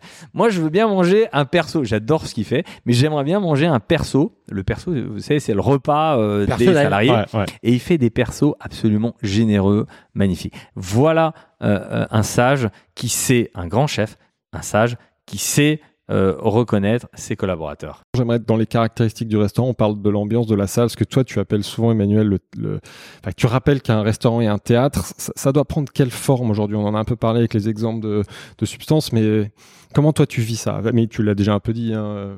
Est-ce que vous, tu veux compléter? Bah, Vas-y, non, bah, non, voilà. c'est ton Stéphane. grand oral. Honneur au mais pro, le grand oral. mais non, mais c'est c'est pas. Faut, faut concevoir les choses assez simplement. En réalité, c'est que on est tous clients. C'est pas uniquement une cuisine, c'est pas uniquement le plat, c'est pas uniquement la cuisine, c'est une, Non, un ambiance. C'est euh, la, la magie d'un lieu, c'est le cumul euh, euh, d'étoiles qui, à un moment, valorise et incarne ce lieu. Ça va euh, de l'accueil, la façon de dire bonjour, euh, ça part de, de la réservation. Moi, je, ils le savent, hein, là, les directeurs qui nous écoutent, moi, je, je déteste quand j'appelle que personne ne décroche. Ça me fait péter les plombs dans les restaurants là. t'appelles, ou t'as personne qui décroche. Bah non, mais je suis en service. Bah oui, mais juste décroche parce que peut-être que ton client, il veut passer de 3 à 2 ou de 3 à 4. Peut-être qu'il va euh, te prévenir par beaucoup de politesse parce que les clients, ils sont quand même plutôt euh, euh, sympas. Ils viennent chez nous. Euh, peut-être qu'il veut juste appeler pour te dire qu'il va avoir 20 minutes, 30 minutes de retard. et, et que parce qu'il a de l'éducation, il t'appelle. Mais toi aussi, il faut qu'en retour, tu aies de l'éducation et que tu lui réponds. Tu Donc ça commence par ça. Et donc moi, ça m'ulcère de- d'appeler dans des lieux où ça décroche pas. donc euh, ça m'énerve. Même si, euh, voilà, mais, mais pour ces raisons-là, pas parce que j'ai envie d'appeler. Bien sûr qu'il y a le digital et que euh, on peut très bien réserver en ligne, mais une fois que tu as réservé et que tu veux modifier, bah, t'appelles. Tu, tu Ouais. peux pas. Et donc. euh, donc ça, et, et donc ça commence par, c'est le premier contact avec l'en- le- l'entreprise. Et ensuite, bah, c'est ta façon d'accueillir le, le client, euh, d'avoir cette intelligence, euh, en tout cas d'observer. euh, Est-ce que ton client il est dans une situation euh, un peu sérieuse et puis il veut pas qu'on l'embête, ou est-ce qu'il est plutôt joueur et puis il a envie de, de, de, voilà de s'amuser euh, et de, de, de, passer un très bon moment. Mais dans tous les cas, il faut qu'on soit un acteur. Et, et ce métier, il est formidable. Et là, je m'adresse à nos amis de la salle. Il y a un truc qui est formidable qui s'appelle le pourboire. Moi, je suis très généreux sur les pourboires lorsqu'on s'occupe bien de moi. Et, et la salle, je- je- j'entends que euh, il y en a aujourd'hui malheureusement que pour les chefs en matière d'émissions de cuisine. Ça, c'est vrai, c'est dommageable et ça nous pose un, un préjudice parce qu'en réalité, quand on parle de problèmes de recrutement dans la restauration, c'est principalement des problèmes de salle. On n'a pas vraiment de problème de recrutement en cuisine. Parce que c'est un métier qui reste attractif justement parce qu'il est dans la Oui, lumière. il reste attractif, mais on ne sait pas. En fait, euh, c'est vrai que on est, euh, on est capable de dessiner demain, et je veux veux surtout pas que ça arrive, hein, on est capable de dessiner demain un restaurant sans personnel de salle. Mais on ne sait pas dessiner un restaurant sans cuisinier. Ou en tout cas sans euh, trahir le fait que c'est un micro-ondes qui tourne et pas, euh, Ouais, et pas, et pas quelqu'un d'autre. Donc, moi, je, je- je- j'aime le service à la française, j'aime l'art de vivre tel que euh, on, on le vit, et je rappelle aux messieurs de la salle, et aux dames, et aux jeunes et aux moins jeunes, parce qu'il ne s'agit pas de, de, de- voilà, de, comme j'ai entendu, bah, si vous êtes jeune, venez. Non, non, c'est si vous êtes motivé, venez. Peu importe votre genre, peu importe Ouais. votre, euh, voilà, peu importe tout court. Vous êtes motivé, vous venez. Et donc c'est c'est vrai que les émissions de, de télé, euh, elles ont participé à faire rayonner la haute gastronomie, euh, la, la technicité, etc. Mais je- si je peux faire un appel aux producteurs, bah, pensez que à un moment, euh, il y a des gestes en salle qui sont beaux, euh, il y a une salle qui fait un travail remarquable, et, euh, et ceux qui travaillent en salle, bah, occupez-vous bien de votre client. Bien vous sûr. avez un variable qui est formidable qui s'appelle le pourboire. Et en plus, il n'est pas taxé, il est net d'impôts. Donc il faut valoriser les métiers en salle, ce que Emmanuel fait dans ses critiques, ce que des- d'autres critiques, je, je- salue Ezekiel Zera qui s'intéresse aussi à ça, c'est intéressant, il faut parler du métier des gens en salle, parce que c'est un métier qui est un peu moins dans la lumière.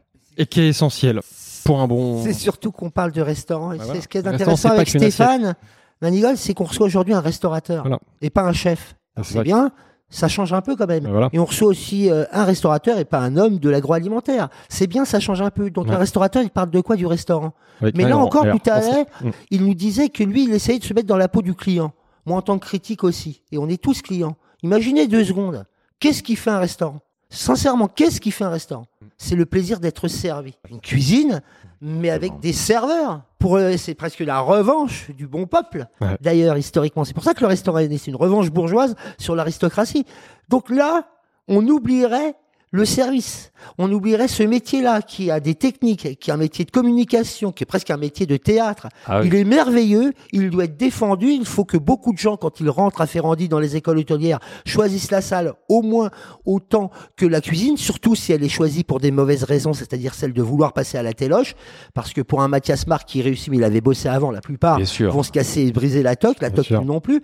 Euh, donc non, et, encore une fois, pourquoi on défend la salle et pourquoi la défendre? Parce qu'elle est constitutive du, rest- du restaurant. Et, et- et- et ça paraît évident que de le dire, mais vous savez, le nez au milieu de la figure, c'est ce qui est le plus difficile à voir, en vérité.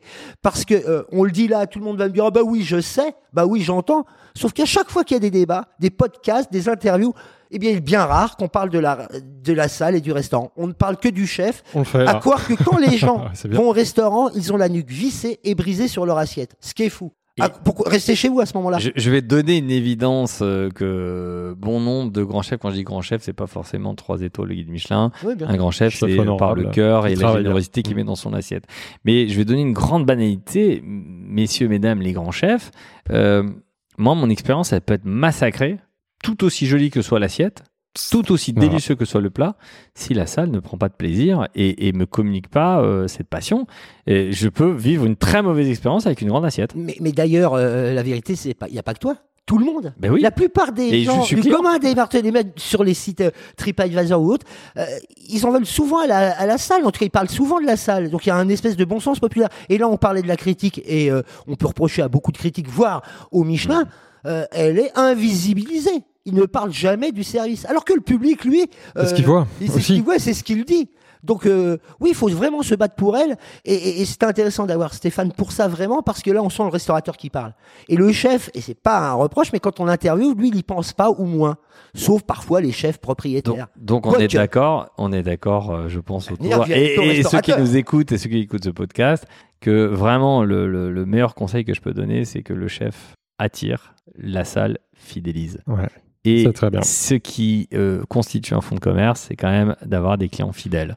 Et, et- et c'est important que euh, on se dise pas, bah, tiens, je coche la case et puis je reviens plus. La fidélisation, c'est vraiment la salle qui l'a fait. Et, il faut que cette chaîne fonctionne. Moi, je, je- je suis un amoureux des gestes en salle, je- les beaux services, les conseils. Je me laisse facilement bercer. Et je, je fais beaucoup de, de tables, hein. vous voyez. euh, alors je publie pas tout parce que sinon, mais ça se voit d'ailleurs un peu de poids, faut fasse attention. Mais euh, mais je, je, je, je me laisse facilement bercer et facilement, euh, on me raconte facilement euh, des histoires et je suis bon public. Et je pense que de façon générale, quand on va au restaurant, on est bon public. On n'est pas, on n'est pas en mode, on va au restaurant avec un bazooka, quoi. Faut arrêter. Si, si à un moment le client prend le bazooka, c'est qu'il n'est pas content. Donc euh, ça veut dire qu'on s'est pas bien, on l'a pas bien accueilli. Un Une fois sur dix, c'est le cas. Bah oui, c'est le cas. Donc euh, C'est bien de le dire et de clarifier ce point important. J'aimerais qu'on aborde un dernier sujet sur le restaurant global, c'est l'engagement, la responsabilité. Alors je regardais sur le site d'Eclore, tu dis favoriser la gastronomie responsable. Ça veut dire quoi aujourd'hui chez Eclore, la, gastronomie responsable? Sur quel axe vous travaillez pour évidemment répondre à tous les enjeux aujourd'hui, climatiques, sanitaires, sociaux? C'est large. C'est déjà euh, euh, d'intégrer euh, pas que dans l'assiette, hein, parce que l'assiette elle a son importance, mais dans le choix des matériaux, euh, de ne pas casser lorsqu'on rachète un restaurant pour casser. Parce que ça génère du déchet, ça- il faut de l'énergie, il faut reproduire, etc. Donc, est-ce qu'on peut euh, reconstruire un décor autour de quelque chose d'existant, euh, améliorer, etc. Donc, déjà, la Ça démarche, commence elle à la commence base.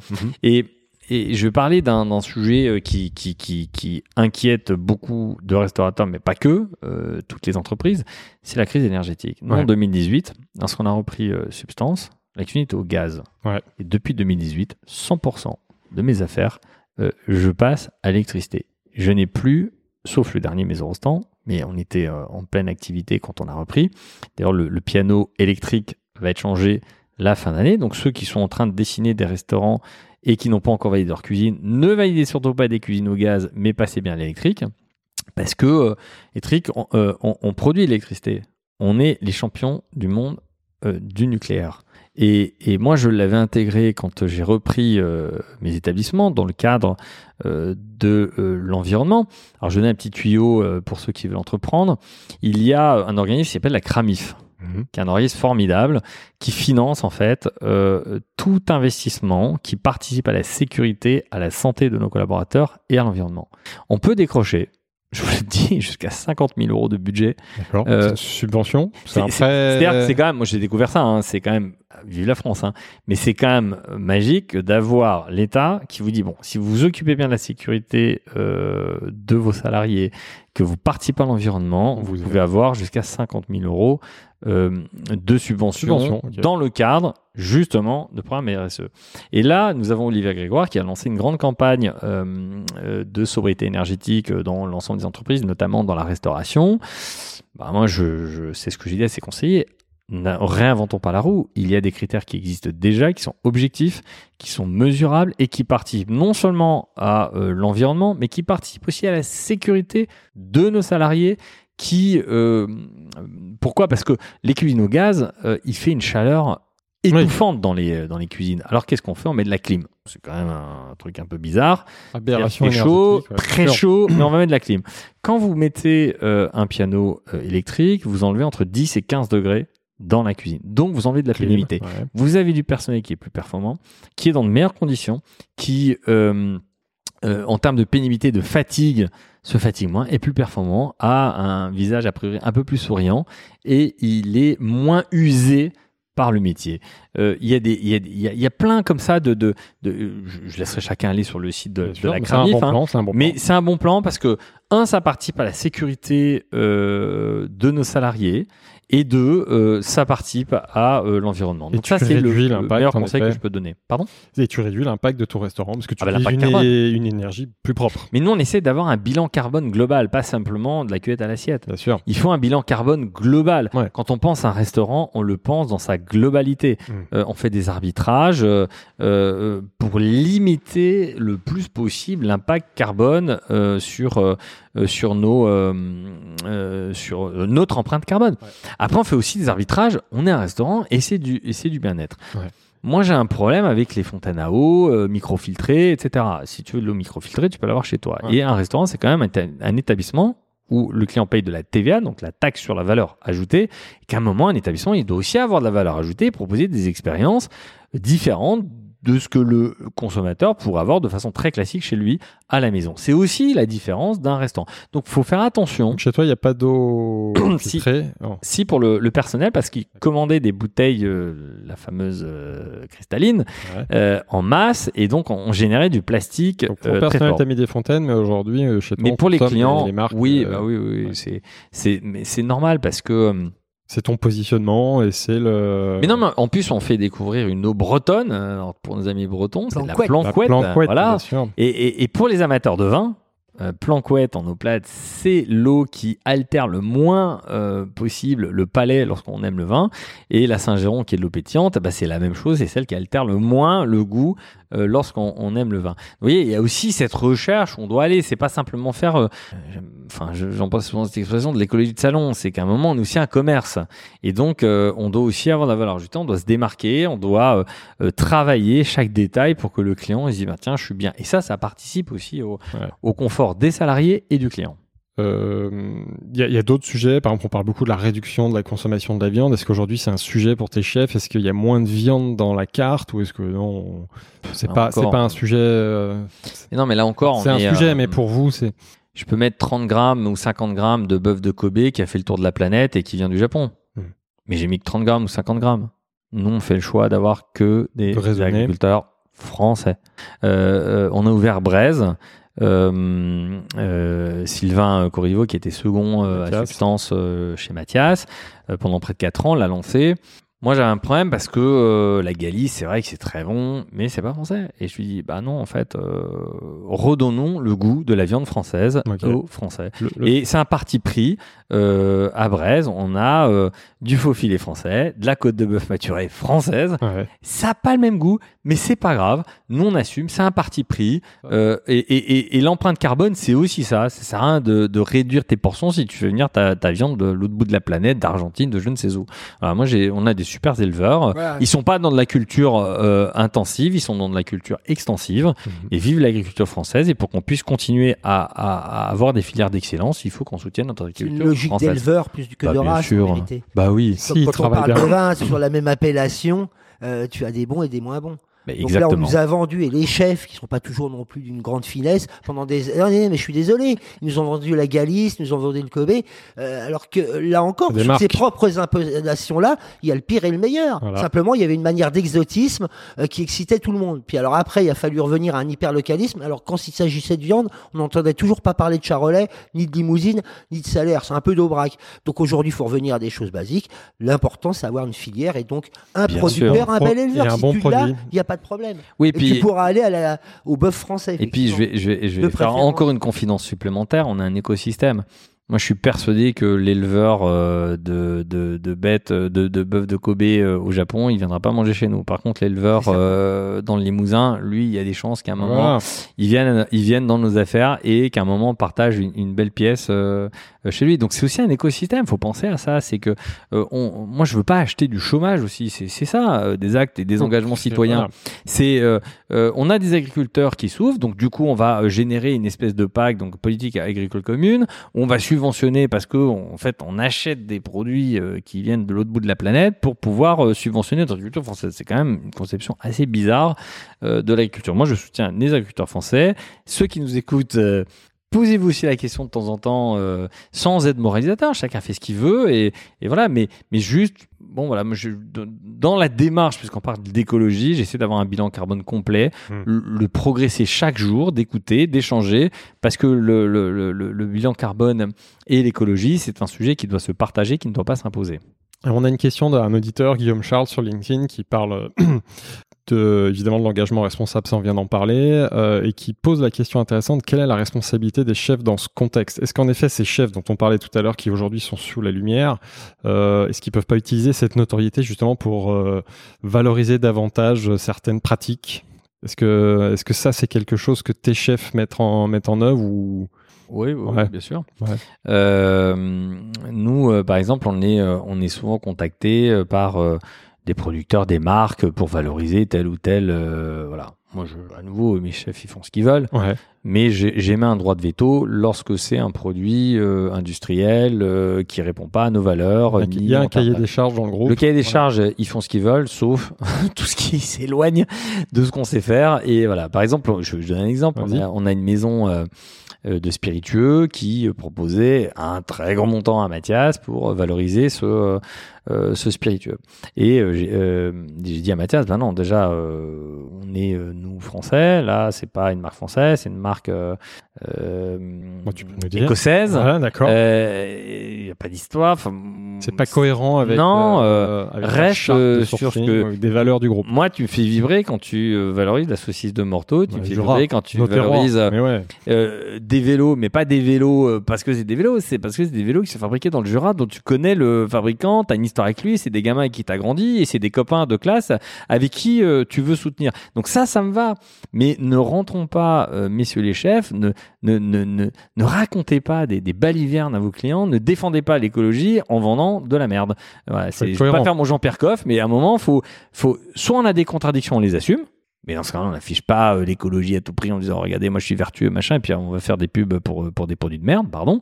Euh, et, et soit on a des vrais principes, et, moi j'essaie d'accompagner mes chefs justement vers ces principes vertueux, euh, où au fond, euh, on a un terroir qui est magnifique, on a une ruralité qui est exceptionnelle, et si on veut garder le plaisir visuel euh, de cette ruralité et le plaisir gustatif de cette ruralité, les chefs, continuez, pour ceux qui le font déjà, continuer à soutenir cette ruralité. Et pour ceux qui ne le font pas, il serait temps de s'y mettre. Ouais, Il faudrait aussi que dans les écoles, on leur apprenne ça. Et je parlais des lycées hôteliers et autres. Oh, mon pauvre, alors si tu Non, mais me branches. Non, Là, mais si pas tu me branches sur, Mais sur les écoles où on continue. c'est- là-dessus que tout commence aussi. Si, si, si tu pas bran- Top Chef. que Mais tu as raison, mais si, si tu me branches sur l'écologie et les écoles, les écoles vrai, vrai travail. forment nos gamins à cuisiner au gaz. Déjà, tu vois, alors là, Et pour le commence ça, à la ça- base. ça commence par là, en effet. hein. Bah, bien sûr, ça commence par là. Ça commence par la formation. Puis il, il- il- il leur enseigne à travailler pour le collectif. Alors c'est bien, il faut des cuisiniers pour les cuisines collectives, mais là aussi, on, si on veut aussi que ces cuisines collectives soient plus vertueuses, faut qu'ils soient là encore formés à des nouvelles questions. Et puis on voit bien, le monde de la restauration appelle euh, tout un tas de jeunes, mais non, quand ils rentrent dans la plupart des lycées hôteliers, c'est tir à bosser. euh, pour les grands groupes qui euh, fournissent les mauvaises cantoches. Enfin, le cycle est fou. Non, mais je veux dire, là aussi, et- Non, mais là, La si part tu des branches avec Emmanuel Rubin sur Non, non, mais parce que sujet, la part des chefs, On fera, hein. on fera un autre podcast sur la formation. D'ailleurs, c'est un sujet qui m'intéresse. ouais, qu'on ça fasse quelque chose important. avec Et les écoles hôtelières. aussi que les chefs, les journalistes Et Bien euh, sûr. et, les, et les restaurateurs en parlent. Parce qu'on peut raconter tout ce qu'on vient de se raconter. Si tout commence pas par l'école et donc par Ouais, le ouais. collège, le lycée hôtelier et la formation, tout ce qu'on dit là, c'est du bullshit. Mais, mais tu as raison. Et, Et, et puis- qui peut porter ce discours-là, si ce n'est des podcasts, des journalistes et surtout Et des chefs expliquer, et des restaurateurs et des consommateurs. Bien sûr, parce que euh, c'est- Emmanuel Rubin, euh, pendant le confinement, qui m'avait, je, je me permets de le dire, hein, Ouais. qui m'avait fait une confidence. Il m'a dit Stéphane, dans ton combat, n'oublie pas euh, de parler au client, celui qui nous manque. Et, et c'était tellement évident que je l'avais presque oublié. Et Emmanuel Rubin me dit Mais euh, les mecs, la restauration est un peu nombriliste. hein. N'oubliez pas vos clients, parce que sans vos clients, vous êtes rien. Et il a tellement raison.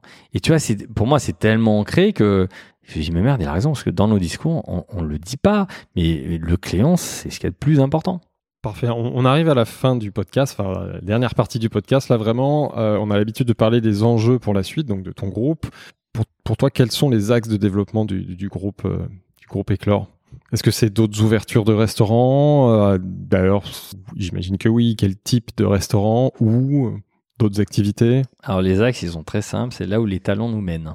Là où les talents. Donc ça, c'est la rencontre avec des talents qui Oui. va créer l'opportunité. Je crée pas des, des, des, des, des projets et ensuite euh, je mets un chef. Aujourd'hui, t'as pas une stratégie de dire je vais ouvrir 10 restaurants avec tel type d'histoire. De... Non, c'est les- des rencontres que tu vas faire demain qui vont, Non, parce que, que tu fais déjà aujourd'hui, qui vont t'inspirer des ouvertures. Si, si, euh, parmi ceux qui nous écoutent, euh, il y a des personnes qui se grattent la tête pour se dire tiens j'aimerais bien franchir le cap de l'entrepreneuriat, je, je me permets un conseil, si vous avez qu'un projet, surtout ne le faites pas, vous avez la meilleure chance de vous voter parce que vous allez vous fixer dessus et vous allez forcer pour justement faire ce seul projet que vous avez en tête. Par contre, si vous avez une capacité d'adaptation, de remodeler le projet, de le repenser, de, de changer tout, de repartir, de gommer, de réécrire le machin, alors allez-y, foncez. Vous êtes fait pour l'entrepreneuriat. Ouais. Mais sans ça, non. Donc, du coup, toi aujourd'hui, il n'y a pas de vision du groupe à 5 ans. Non, je Ouais, veux 10 surtout ans. pas. C'est Je pas suis- comme ça. alors, C'est l'opportunité. Je, je- je pense que tu l'as compris. Je veux surtout pas me donner de vision académique.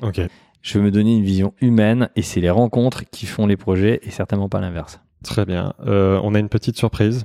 Ah. C'est la question d'un proche, donc je vais, je vais la jouer. Salut mon Stéphane, écoute, euh, ravi de te poser une petite question. Écoute, après tout ce que tu as accompli dans différents milieux, que ce soit euh, l'automobile, euh, euh, le commerce, l'immobilier et maintenant la, la gastronomie qui est quand même ta passion première, j'aurais voulu savoir quel était ton ton rêve, voilà, ton rêve, ton rêve, euh, ton rêve professionnel, voilà, où tu aimerais, quel serait l'aboutissement pour toi, voilà, que ce soit un restaurant ou autre d'ailleurs. Voilà, merci à toi, allez grosse bise.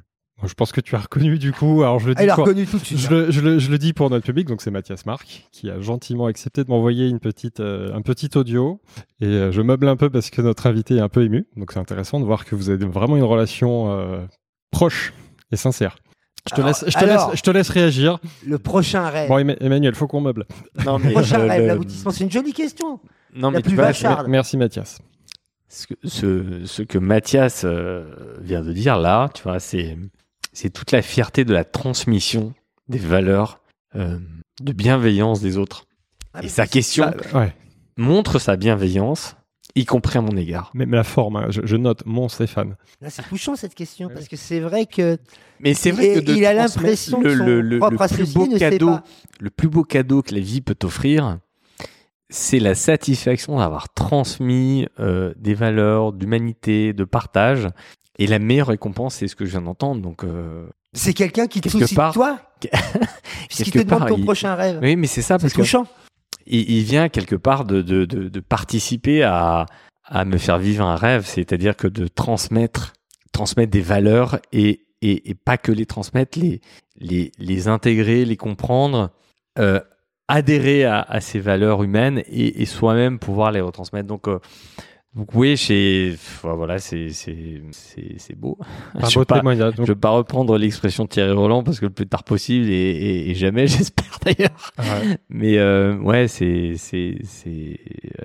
comme mon petit frère Mathias. Hein, donc euh, il est d'une fidélité euh, remarquable, d'une honnêteté euh, exemplaire et et voilà, on on peut avoir des désaccords euh, comme dans tout couple d'ailleurs, hein, euh, ou même dans une fratrie. euh, tu peux avoir des désaccords et Faux d'ailleurs. et il faut, c'est sain, c'est bon, et, et c'est bon de, de se dire quand Ouais. ça va, mais c'est aussi bon de se dire quand ça va pas. Mais c'est aussi bien de dire quand ça va.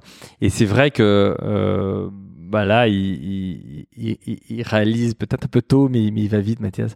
Il réalise quelque part le rêve, c'est que quand tu transmets, bah t'as la certitude que ce que tu transmets est pérenne. Il vient de me le confirmer. En tout cas, là, on vient d'avoir une très belle illustration de la relation très particulière que tu as avec tes chefs et qui semble un peu être le secret de ton groupe et j'espère que tu vas pouvoir le dupliquer avec d'autres chefs. On arrive à la fin du podcast. On a quelques questions rituelles qu'on va traiter assez vite. C'est euh, quels ont été et puis voilà, quels ont été pour toi les plus gros échecs, plus grands euh, et qui sont aussi source d'apprentissage et tes plus grandes fiertés sur l'aventure éclore? Les plus gros échecs, euh, les plus gros échecs, c'est quand euh, quand un collaborateur te quitte et euh, que tu as le sentiment euh, d'avoir tout fait pour qu'il soit bien chez toi. Et, que- ouais, et que ça n'a pas pris. Non, que ça n'a pas pris ou que tu as essayé d'aider quelqu'un et que tu t'as pas réussi à, à l'aider parce que, je lui disais, voilà, nous, on est une entreprise humaine et, et on essaye de, de, y compris lorsque quelqu'un a un problème, de l'accompagner et de, et de l'aider. Et donc ça, c'est un échec. En même temps, euh, ce que je leur dis aussi à, à mes chefs, c'est que euh, le jour où quelqu'un part, il faut que vous puissiez vous regarder dans la glace le matin en disant j'ai tout fait, je suis fier de ce que j'ai fait et j'ai rien à me reprocher. Hmm. Après, il part, c'est la vie. Mais, euh, mais voilà, il faut, euh, il faut, euh, il faut pas avoir de regrets. euh, Hmm. Donc, essayer d'avoir le moins d'échecs possible. Et ta plus grande fierté, ta plus grande réussite, même si je pense qu'on a, on a eu la réponse juste avant. Bah voilà. Voilà, on a eu la réponse, merci Mathias. Euh, on arrive vraiment, donc dernière question, dans ton réseau d'entrepreneurs euh, du business de la bouffe, est-ce que tu nous recommanderais quelqu'un, un prochain invité? Euh, oui, deux même. Quelqu'un qui serait prêt à jouer le jeu du podcast long et de se livrer complètement deux, euh, deux belles personnes que j'aime beaucoup. Il y en a beaucoup, hein, parce que je peux vous en conseiller plein. Mais c'est deux frères, hein, Robert et Freddy Vifian, Ouais, qui sont à la tête d'un restaurant depuis une cinquantaine d'années, qui est rue de Verneuil, qui s'appelle Tandine, d'accord. qui ont une carte absolument incroyable De Bourgogne. de Bourgogne, de Bordeaux, de vieux millésimes. C'est mon coin secret. Et ces deux belles âmes, ils ont 75 ans. Ouais. Ils sont toujours au travail. Et, euh, et ils sont d'une générosité incroyable. Ils ont beaucoup de choses à dire sur la restauration, sur le vin, sur.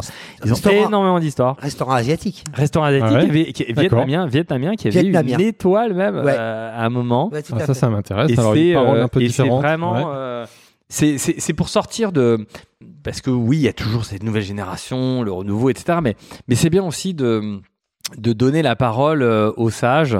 Et je pense que ce sont deux euh, sages passionnés de vin qui m'ont transmis cet amour du vieux millésime et qui. euh, bah, qui, qui, qui- je le dis, je, je veux pas vous copier. Votre histoire, c'est la Bourgogne, euh, Bordeaux. Moi, mon histoire, c'est la Champagne. Et je veux être les vifiants du Champagne. Ouais. Donc, ils ont une carte absolument incroyable. J'y vais régulièrement, à peu près une fois par semaine. Et je- je vais de plus en plus parce que les années passant, euh, Ouais. j'ai- peur que cette, euh, cette, ce lieu devienne un jour une Madeleine de Proust et j'ai pas envie pour l'instant, donc euh, je crois que j'en aurais jamais envie d'ailleurs. Et donc voilà, c'est deux belles personnes que je recommande chaleureusement. Je, je connais pas, mais je vais, je vais me renseigner. Puis si, Emma- si Emmanuel est chaud, on, on va, Ouais. on va, on va les Bah, Il contacter. y a des légendes portées à Paris dans les restaurants, puis il y a des légendes discrètes, des légendes Ah oui. secrètes. Tadine en fait partie. c'est intéressant de leur Et donner la a parole. au moins un talent, c'est de durer. C'est aussi un talent de durer. Donc c'est pour ça que Ah, tu L'angle est intéressant. Ouais. Nous, euh, d'abord, le podcast a duré là, mais c'est vrai que le vrai. talent de durée, c'est aussi euh, parfois interviewer des gens qui ont un peu de mémoire, un peu de patrimoine, et pas toujours la jeune garde. très bonne même- idée. Parce que les deux sont Et complémentaires. c'est surtout euh, ce que tu viens de dire, Emmanuel, c'est très important. C'est ça démontre que une étoile ne doit pas être éphémère, elle est dans la durée, et que effectivement, les plus belles performances sont celles qui durent. Un fournisseur de pneus qui, qui mais c'est tellement vrai, et que euh, oui, euh, il y a plein de jeunes talents, mais mais le vrai talent pour la prospérité, c'est, je pense, ces deux personnes. Bah écoute, c'est une très belle recommandation originale qui qu'on va qu'on va étudier. Écoute Stéphane, on est arrivé enfin à ce à la fin de ce très long podcast, mais que je trouve très intéressant, très enrichissant. Donc je te remercie pour cette euh, transparence de nous avoir euh, tout raconté. Je remercie évidemment Emmanuel pour m'avoir accompagné dans cet exercice. J'étais très content de faire ce podcast à tes côtés et je salue euh, nos auditeurs. Eh, moi aussi, je remercie tout le monde. Quelle expérience Et puis c'était très touchant, très émouvant. Bah, merci et, euh, et puis voilà ceux qui nous écoutent euh, si on se croise euh, j'aime les rapports humains donc n'hésitez pas à, à échanger c'est bien LinkedIn c'est bien Twitter c'est bien Instagram mais c'est bien la vraie vie aussi Et venez découvrir les restaurants du groupe Éclore. de tous les restaurants Ah, alors, et de tous les restaurants. surtout ceux qu'Emmanuel recommande ou pas, ou bien. Ah, pas. Bah, merci beaucoup, à bientôt. Si le podcast vous a plu, n'hésitez pas à vous abonner à Business of Bouffe sur votre appli audio et à partager l'info autour de vous. Vous pouvez aussi nous laisser 5 étoiles sur Apple Podcast ou Spotify, c'est important pour nous aider à gagner de la visibilité. Merci et à très bientôt.